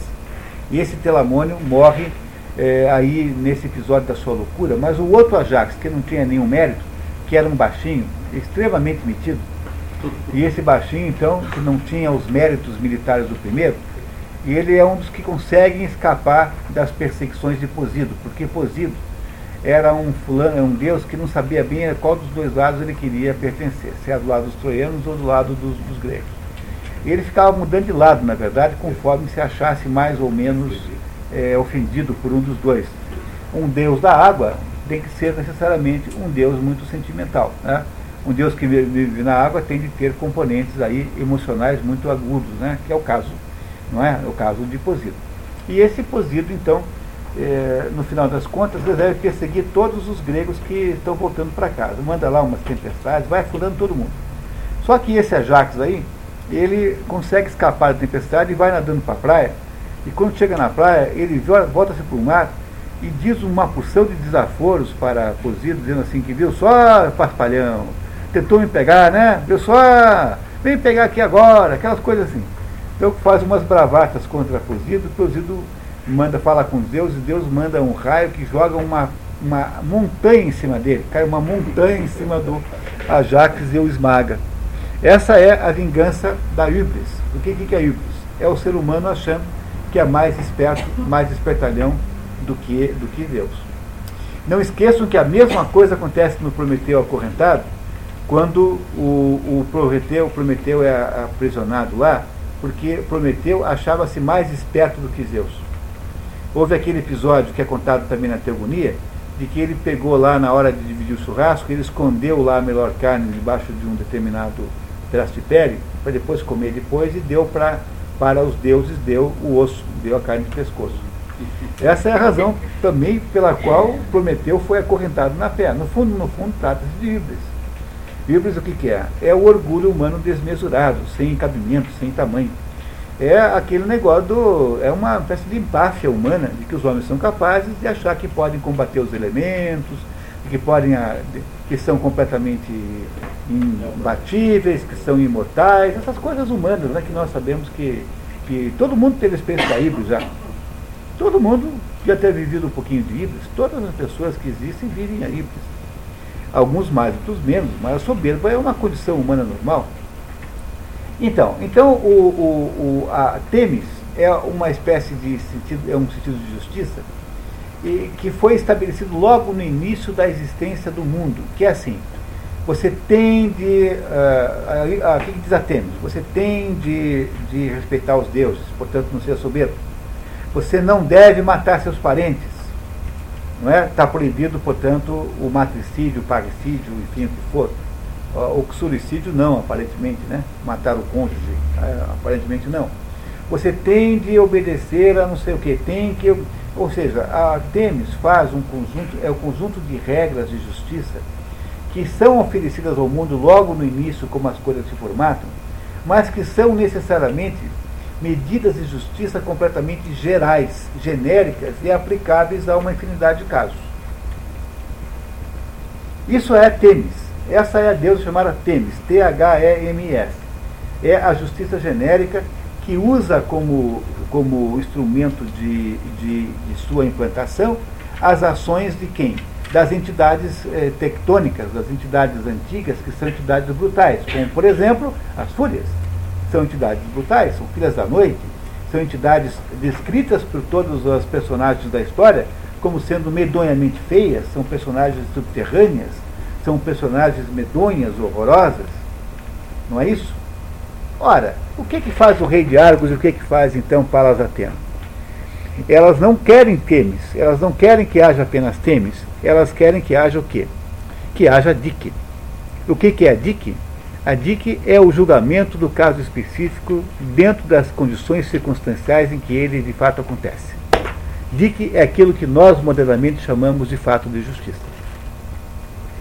Porque, afinal de contas, nenhum juiz decide alguma coisa pela generalidade da lei. É preciso entender o conjunto dos, dos, dos, dos acontecimentos, o conjunto das circunstâncias em que aquilo aconteceu. Não é? É isso? Estava lendo ontem com a Josi aqui o Mal Flanders, que vai ser o nosso próximo livro, estava relendo ontem, e aí estávamos lá dizendo que a Mal Flanders, numa das suas aventuras, numa das suas é, estripulias, porque ela apronta misérias, né? Né? Apronta misérias, o livro inteiro, inteiro, não tem um minuto que não seja miserável. A Mal Flanders resolve roubar lá umas, umas, umas, uns tecidos que estavam lá em cima de uma mesa, numa casa, com a porta aberta. E ela então vai lá e é pega é pega e condenada à morte por causa desse crime. É, mas é, ela alega ao juiz que a porta estava aberta e que ela não arrombou. Então, embora pareça para uma pessoa leiga que não haja nenhuma diferença nessas duas coisas, para um juiz criminal é uma diferença imensa. É um atenuante. É um atenuante, porque estava aberto, estava disponível, estava, digamos assim, apetitosamente fácil. O dono da mercadoria não tomou medidas de, de, de, foi negligente, enfim. Compreenderam a diferença que tem entre, entre Temis e Dick? Apenas para dar um exemplo do próximo livro, daqui a 15 dias vocês vão se divertir muito com a Mal Flanders. Ela é divertidíssima. Vocês vão gostar muito de conhecer a Mal Flanders daqui a 15 dias. Mas o que aí nesse caso é que há uma, uma, uma nova maneira de lidar com a justiça. Vocês compreendem agora o que, qual é o significado desta estrutura, da mudança profunda de situação que acontece ao longo da Eumênides? O que se está fazendo aí é tentar substituir a ideia de Temis pela ideia de Dick. Depois do ocorrido, dá para compreender. Mas o fato de, antes dele ter assassinado a mãe, ele ter sido envolvido pelas, pelas, pelas, pelas, pelas súplicas de Apolo que ele matasse, aí é que não dá para entender. E depois do ocorrido, sim, que daí é o Estado de Direito, não se vai julgar de uma forma bárbara, ele tem que se passar pelo critério da lei. É isso mesmo. Né? Não pode colocar o direito ao pé da guilhotina, tem que colocar o direito no Estado de Direito, que eles se encontram. Agora, o que eu não consigo entender... É porque que o Apolo é manda matar. antes do cometimento do crime, porque que ele foi induzido por Apolo. Muito bem, então eu queria segurar esse assunto um pouquinho mais ainda, porque ele é a segunda pergunta, tá? A segunda pergunta que nós temos que nos fazer para entender o livro. Eu preciso antes explorar um pouquinho melhor a primeira parte, para a gente entender melhor a segunda, ok? Então seguramos essas perguntas sobre esse ponto, sobre por que é que afinal de contas Apolo manda o Orestes matar a mãe. Por enquanto a gente segura um pouquinho e vamos tentar entender um pouquinho mais a fundo essa questão, essa diferença de Temis e Dick, porque ó pessoal, é, há poucas noções tão úteis para entender o mundo quanto essa, viu? Eu queria muito que vocês prestassem atenção nisso, porque é, esse, essa, isso que está aí é o melhor, digamos, a melhor descrição sobre o sentido de justiça que já foi feita. É, esse, esse, esse, esse texto aqui, essa, essa explicação, é uma, é uma maravilhosa descrição, digamos, simbólica do próprio sentido de justiça. Porque o, o que acontece aí é que a primeira coisa que você faz é abandonar a ideia de vingança, que é aquela das Elíneas, que as Elíneas queriam aplicar, e substituí-la por uma ideia de julgamento. Não parece a vocês que isso tem uma importância gigantesca? Engraçado é que Então, não é assim? Não, então, é então, quando a justiça impede que alguém seja linchado, por exemplo, isso é uma coisa absolutamente fundamental, porque, porque, porque em princípio o pior tipo de coisa que haveria é se houvesse uma, um tratamento de vingança, que é o tratamento es, es, específico das fúrias. Porque as fúrias representam forças muito antigas que estão o tempo todo à espreita de fazer uma justiça sumária. Isso que elas querem fazer com o outro é sumária. Lembra que elas falam assim? Vamos levar você mesmo vivo para o Hades para você ver o que é bom. Como é bom matar mãe. Independente se elas têm ou não têm razão, entenderam? Que no fundo ainda não interessa saber o mérito da questão. Independente do mérito do, da questão, o que as fúrias propõem é alguma coisa que é substituída por Palas Atena, que é a deusa da sabedoria, nesse momento instituída como o quê? Como o processo jurídico. O processo jurídico é uma salvaguarda de que não haverá injustiça.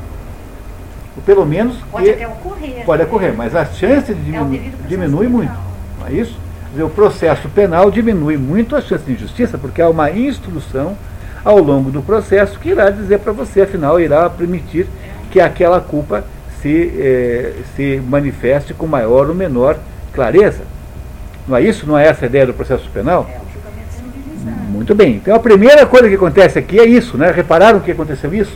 Temos o Orestes também funcionou assim, no senso primitivo de vingança, porque tendo um pai que foi morto de forma vil, É. ele, movido pela mesma Tênis, Muito bem. fez Muito bem. Tanto é que, é tanto é que ele, é, ele, é, ele é ameaçado de ser perseguido também pelas fúrias. Mas a gente vai deixar essa pergunta mais para frente, um pouquinho, daqui a pouquinho a gente já pega esse assunto, tá? Vamos só terminar de entender bem esse sentido, a diferença que tem entre Temis e Dick. Porque essas duas coisas são muito importantes. Domar, você tem uma pergunta? É só falar que nessa, nessa mudança né, na, na forma aí do julgamento, tanto no, no outro caso que você relatou para Dos suplicantes, as suplicantes.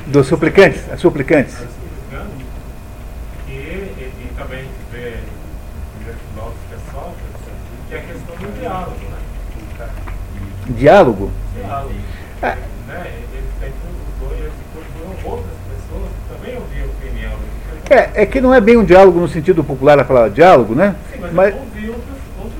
É, é o sentido do processo jurídico, quer dizer, não, não deixar que a decisão seja tomada por alguém enviesado com algum interesse ou alguma paixão. Porque a parte ofendida tem a paixão contrária, né? E a parte, digamos, a simpática, o outro tem. Por isso que essa história, de vez em quando aparece um crime muito terrível, pegaram lá o sujeito que matou aquele casal lá em Guaratuba. Aí vai aparecer tudo contra o apresentador de televisão, vai dizer assim, quem é o advogado que vai defender esse canalha? Como é que o sujeito pode. Uma vez eu ouvi um apresentador dizendo isso para um advogado. O senhor tem vergonha na cara? Um desses aí da televisão. Como é que o senhor vai. Ora, se você não tem um advogado de defesa, não tem justiça, não tem direito nenhum. No caso da, da Suíça, lá da brasileira, lá, todo mundo já disse que, que era neonazista, porque depois já julgaram de cara. Né? Não, mas é outra questão, né? Aí é outra história. Eu digo, o que, o que se tem é a tendência aqui no Brasil de achar que um sujeito que é muito mal, que é um criminoso terrível, que, sobre o qual há pouca dúvida da autoria, não mereça ter um advogado. Aquela menina que matou os pais, né? É, pais. Ela foi condenada pela. Né? É, não pode condenar pela opinião pública, não pode condenar pela opinião, entendeu? Porque isso não é assim que faz.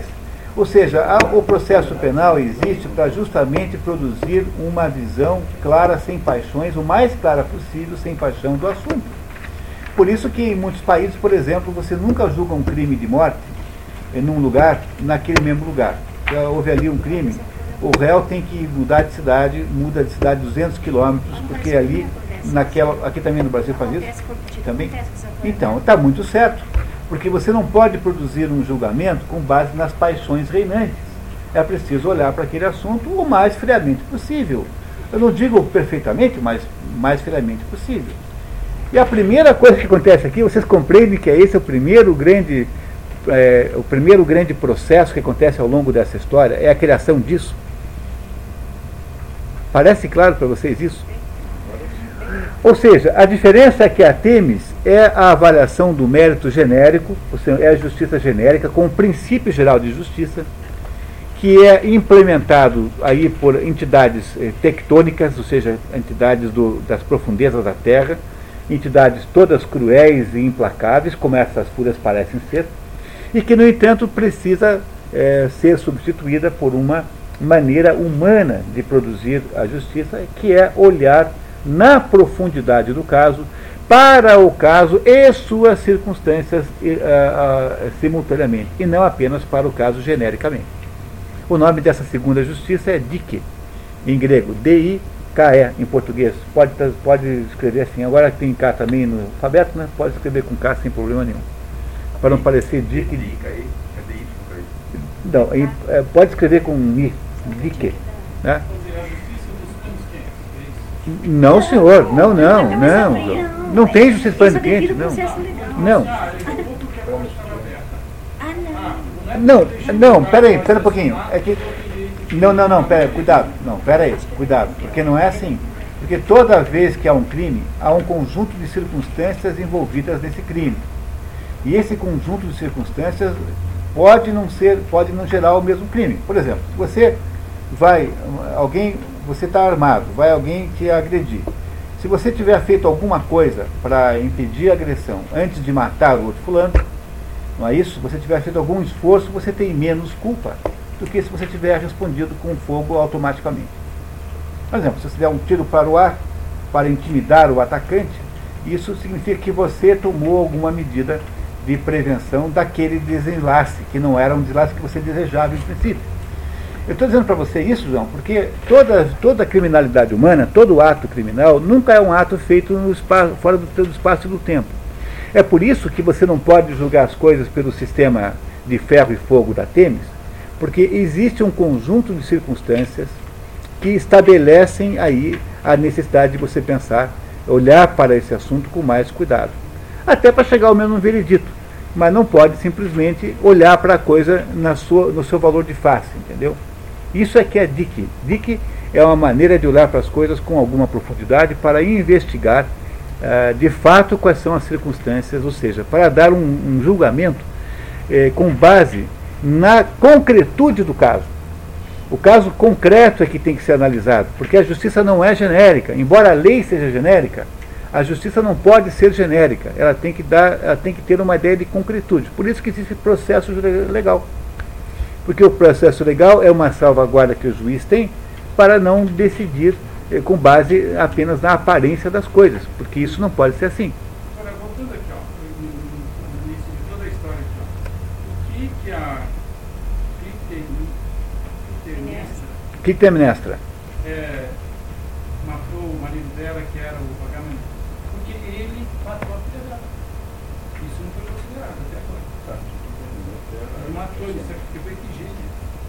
É verdade, é é verdade, você tem toda a razão. É, agora, é claro que tratando-se de mitologia grega, né? Você pode muito bem imaginar que o Agamemnon tenha sido morto, porque os deuses estão se vingando dele, estão o justiçando. A morte de Agamemnon pode, pode ser o justiçamento da morte da machista. Não, mas peraí, mas calma, peraí. Não, ca- calma, calma, calma, João, peraí. Pô, calma, João, você, você representando aqui as mulheres, eu sei e tal. Ah, Não, vamos devagar. Vamos devagar porque esse assunto aqui é complicado. Vamos lá, calma aí. Peraí, João, nós já vamos entrar nesse ponto. Espera um minutinho. Tá? Então vem cá, vocês compreenderam a diferença de Temis e de Dick? Pois essa diferença é a diferença central dessa obra. No fundo é para isso que existem, para que isso que existe esse, essa história aqui, é para contar para você isso, sobretudo. Há várias outras, digamos, subprodutos, há vários outros queijos que nascem desse leite aqui, mas em princípio o leite aqui é, tem esse objetivo, contar para vocês isso. Que é assim que nasce o conceito de justiça humana. Foi aí que foi um momento de ruptura de um modelo antigo para um modelo. Por isso é que as fúrias não podem continuar sendo fúrias e tem que virar Eumênides. Porque as fúrias representavam antes seres cavernosos, seres sinistros, seres maus, seres implacáveis, odiados por todos. E agora não. As fúrias agora, como sendo uma justiça que de alguma maneira se manifesta de uma maneira, digamos, pa- pensada, considerada e analisada, agora são de alguma maneira legítimas como antes. Só que agora elas também são eh, positivas de alguma maneira. Por isso que as fúrias viram Eumênides. A transformação de fúrias em Eumênides, Foi na verdade, elas passam. a- entendi. é, elas continuam transformaram. tendo as duas, as duas conotações. Continua. Continuam tendo. Mas a- o lado, da, a- no, no fundo, no fundo, sob o ponto de vista humano, o que, que é? É a transformação da culpa, que é a essência das fúrias. O que, que é psicologicamente a fúria? É a culpa. A Eumênides, o que, que é? É o arrependimento. A culpa tem um poder de destruir a vida de alguém. Imagine uma pessoa que fez uma coisa muito grave e que passa a vida então se matando em relação a isso, passa a vida então se culpando disso e não tem um minuto de folga. Que, que conceito é esse? É o conceito de fúria. Porque a fúria lá no Hades faz isso com o sujeito, fica o dia inteiro assim no ouvido dele. Você matou, você matou, você matou, você matou, matou, você matou. É o conceito humano de remorso, remorso que é isso que está nesse conceito de culpa com sem arrependimento. O conceito de arrependimento, que é o conceito, que é o conceito, digamos, positivo, é a culpa, também tem culpa. Só que a- o arrependimento é assim, eu fiz errado, sinto muito, mas me arrependo e agora não vou mais sofrer por causa disso. Acabou e pronto. O, o- o sentido ontológico dessas loucas então, é arrependimento. O sentido ontológico mesmo. Depois que viraram, depois que vi, não, De- da não, né? o O sentido da, é tanto das fúrias quanto das Eumênides é culpa. Elas representam psicologicamente a culpa humana. O que, que elas estão, o que, que elas estão representando? Por que, que elas são mais velhas que os deuses? Porque os deuses gregos são antro, são divinizações humanas, quer dizer, eles são não são como o Deus cristão, que é um Deus que se manifesta em nós. Nós é que estamos refletidos nos deuses. Ora, como os deuses então também têm a possibilidade de fazer besteira e errar, que eles erram. Então, por causa disso, eles também têm que ter culpa. Que que é culpa? A culpa é um, um equivalente é, psicológico da dor física. Você, quando sente dor, você sabe que tem alguma coisa errada no seu corpo. Tem uma dor aqui na, na, na barriga. Então você não sabe o que é, vai no médico ver se é um tumor, ou se é um- uma, uma sardinha estragada que você comeu, ou se é não sei o que, se é uma hérnia, enfim, o que for. A, a dor no corpo é uma, um sintoma de que você tem algum problema físico. A culpa é o sintoma de que você tem algum problema moral. Portanto, é impossível a pretensão humana de viver sem culpa. a pretensão humana de viver sem culpa é a maior de todas as híbridas. É a maior de todas as pretensões soberbas do ser humano. Não dá para viver sem culpa. O problema da culpa é que ela não pode virar remorso. Porque se ela vira remorso, ela vira as fúrias. Você passa o dia inteiro escravizado por essa culpa. Que passa o dia inteiro dizendo no teu ouvido que você é muito mal. Você não vive mais. Essa é o sentido de fúria da culpa. Olha, o que acontece quando vira Eumênide? A Eumênide é benevolente, chama-se as benevolentes. Não é Apolo que dizia para ela assim, por que, que vocês acham tão errado ajudar alguém que está precisando de ajuda? Não diz Apolo numa hora que estão discutindo ela, ele e as fúrias? Então, a, a, a ideia do arrependimento é a solução para a culpa, porque o arrependimento é o reconhecimento do mal que você fez, mas não é o remorso daquele mal, não é a escravização da sua vida em torno de alguma coisa que nunca mais vai largar do seu pé. O arrependimento ele é passado, ele você se arrepende sinceramente e vai embora. É o princípio da confissão cristã, é exatamente esse. Ou seja, sob o ponto de vista, é, não do ponto de vista civil, né? do ponto de vista, é, digamos, espiritual, a confissão dos pecados na, na confissão católica significa perdão dos pecados. Acabou, pronto, vai cuidar da sua vida e para de encher o saco. É claro que não significa que você está também é, isento das culpas civis humanas. A justiça humana continua valendo, mas, sob o ponto de vista de Deus, não. Por isso que, sob esse ponto de vista, a justiça divina é muito mais tolerante que a justiça humana. Muito mais. Mas depois a pessoa não sofre outros revesses na vida por conta daquilo que ela fez de errado? Não necessariamente, não, não mas obrigatoriamente. Mas pode acontecer. Isso a gente vai ver no Mal Flanders. Esse é o assunto quase do Mal Flanders. Nós não sabemos, porque na verdade existem dois tipos de mistérios. Há os pequenos mistérios, que são os mistérios que presidem esta vida, a estrutura da realidade que nós conhecemos, e há os grandes mistérios que estão no âmbito de Deus. O problema é que nós não temos o direito de estabelecer que só existem os pequenos. Porque toda vez que eu digo assim, aqui se faz, aqui se paga, que é uma expressão comum, eu estou reduzindo a vida humana aos pequenos mistérios. Eu não sei o, como é que se lida com esse assunto nos grandes mistérios.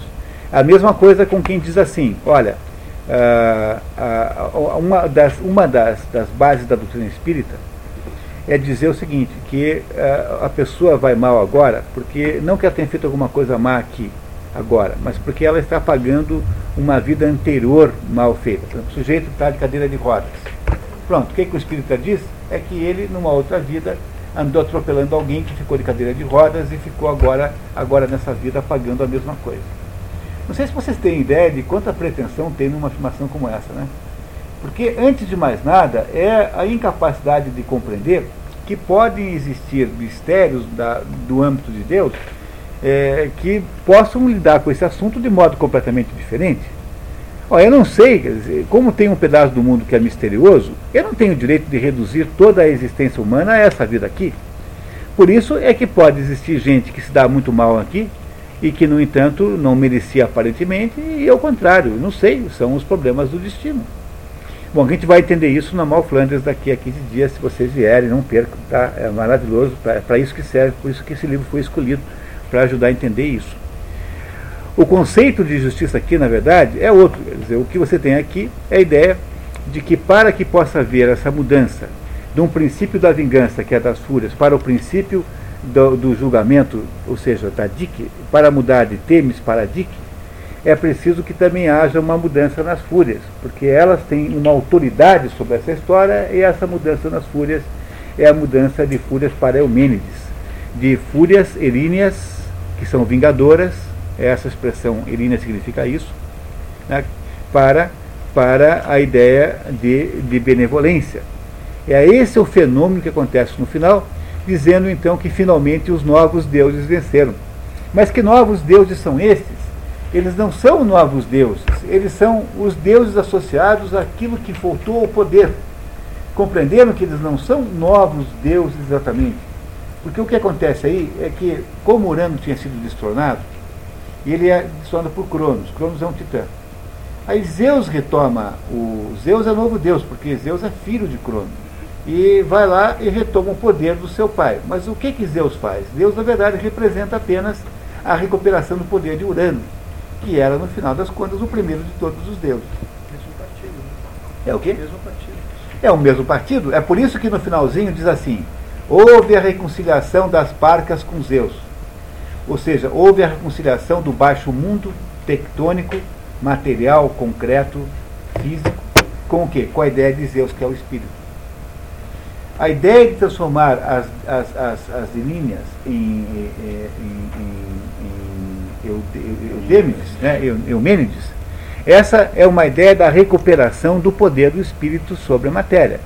No fundo, o que é implacável e completamente insuportável completamente incontrolado é o princípio da matéria, porque é a implacabilidade da explosão do vulcão, a implacabilidade do tsunami, a implacabilidade do terremoto, é isso que as eríneas representam. A implacabilidade das forças fundamentais que constituíram o mundo. Transformá-las em Eumênides significa transformá-las, dar a elas novamente um sopro de Zeus, ou seja, dar a elas uma conotação de julgamento com todas as características, por exemplo, do perdão divino. Então foi isso que Deus fez, mandando Apolo criar essa encrenca, porque ele atenuou Muito bem. a presença de Apolo, atenuou a, a, a culpa de Orestes e colocou ela como uma culpa discutível. É, muito bem. Né? Então, Afinal de contas, o Apolo é o tempo todo diz que é arauto de Zeus. Nada. Não só nunca fez nada sem Deus dizer, como ele o tempo todo é dito explicado como arauto de Zeus. Não é isso? Mas há uma outra razão pela qual ele fez isso, que eu gostaria de novamente daqui a pouquinho entrar no assunto, daqui a só mais cinco minutos. Não é isso? É, então vocês estão compreendendo o que está acontecendo aqui nessa história?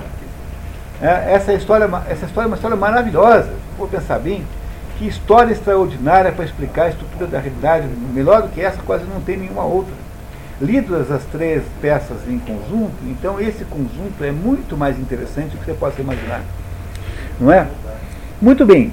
Qual seria, no entanto, o mérito que haveria, na, além de você julgar que Apolo e Zeus tenham combinado isso tudo para poder gerar essa confusão toda, para gerar então a, a, essa modificação da natureza das Eumênides, das, das, das Iríneas para Eumênides, qual teria sido a outra razão e, e, que no fundo é a resposta à pergunta: é mais grave matar o pai ou matar a mãe? Sob o ponto de vista humano, é claro que não tem nenhuma diferença. Do ponto de vista sentimental, aparentemente matar a mãe é pior, né? Porque afinal de contas a mãe é que deu a luz. Na nossa cultura moderna, é claro que matar a mãe parece mais grave. E sob o ponto de vista humano, é óbvio que não tem nenhuma diferença. Não é isso? Mas o, o, problema é que não se está aqui falando de pessoas reais, embora aquele Temnestra fosse real e o Agamemnon fosse real, está se falando aqui de questões simbólicas. E simbolicamente, o que o pai representa é o espírito. É isso. Portanto, essa é a razão pela qual Apolo defende essa, essa diferença de perspectiva.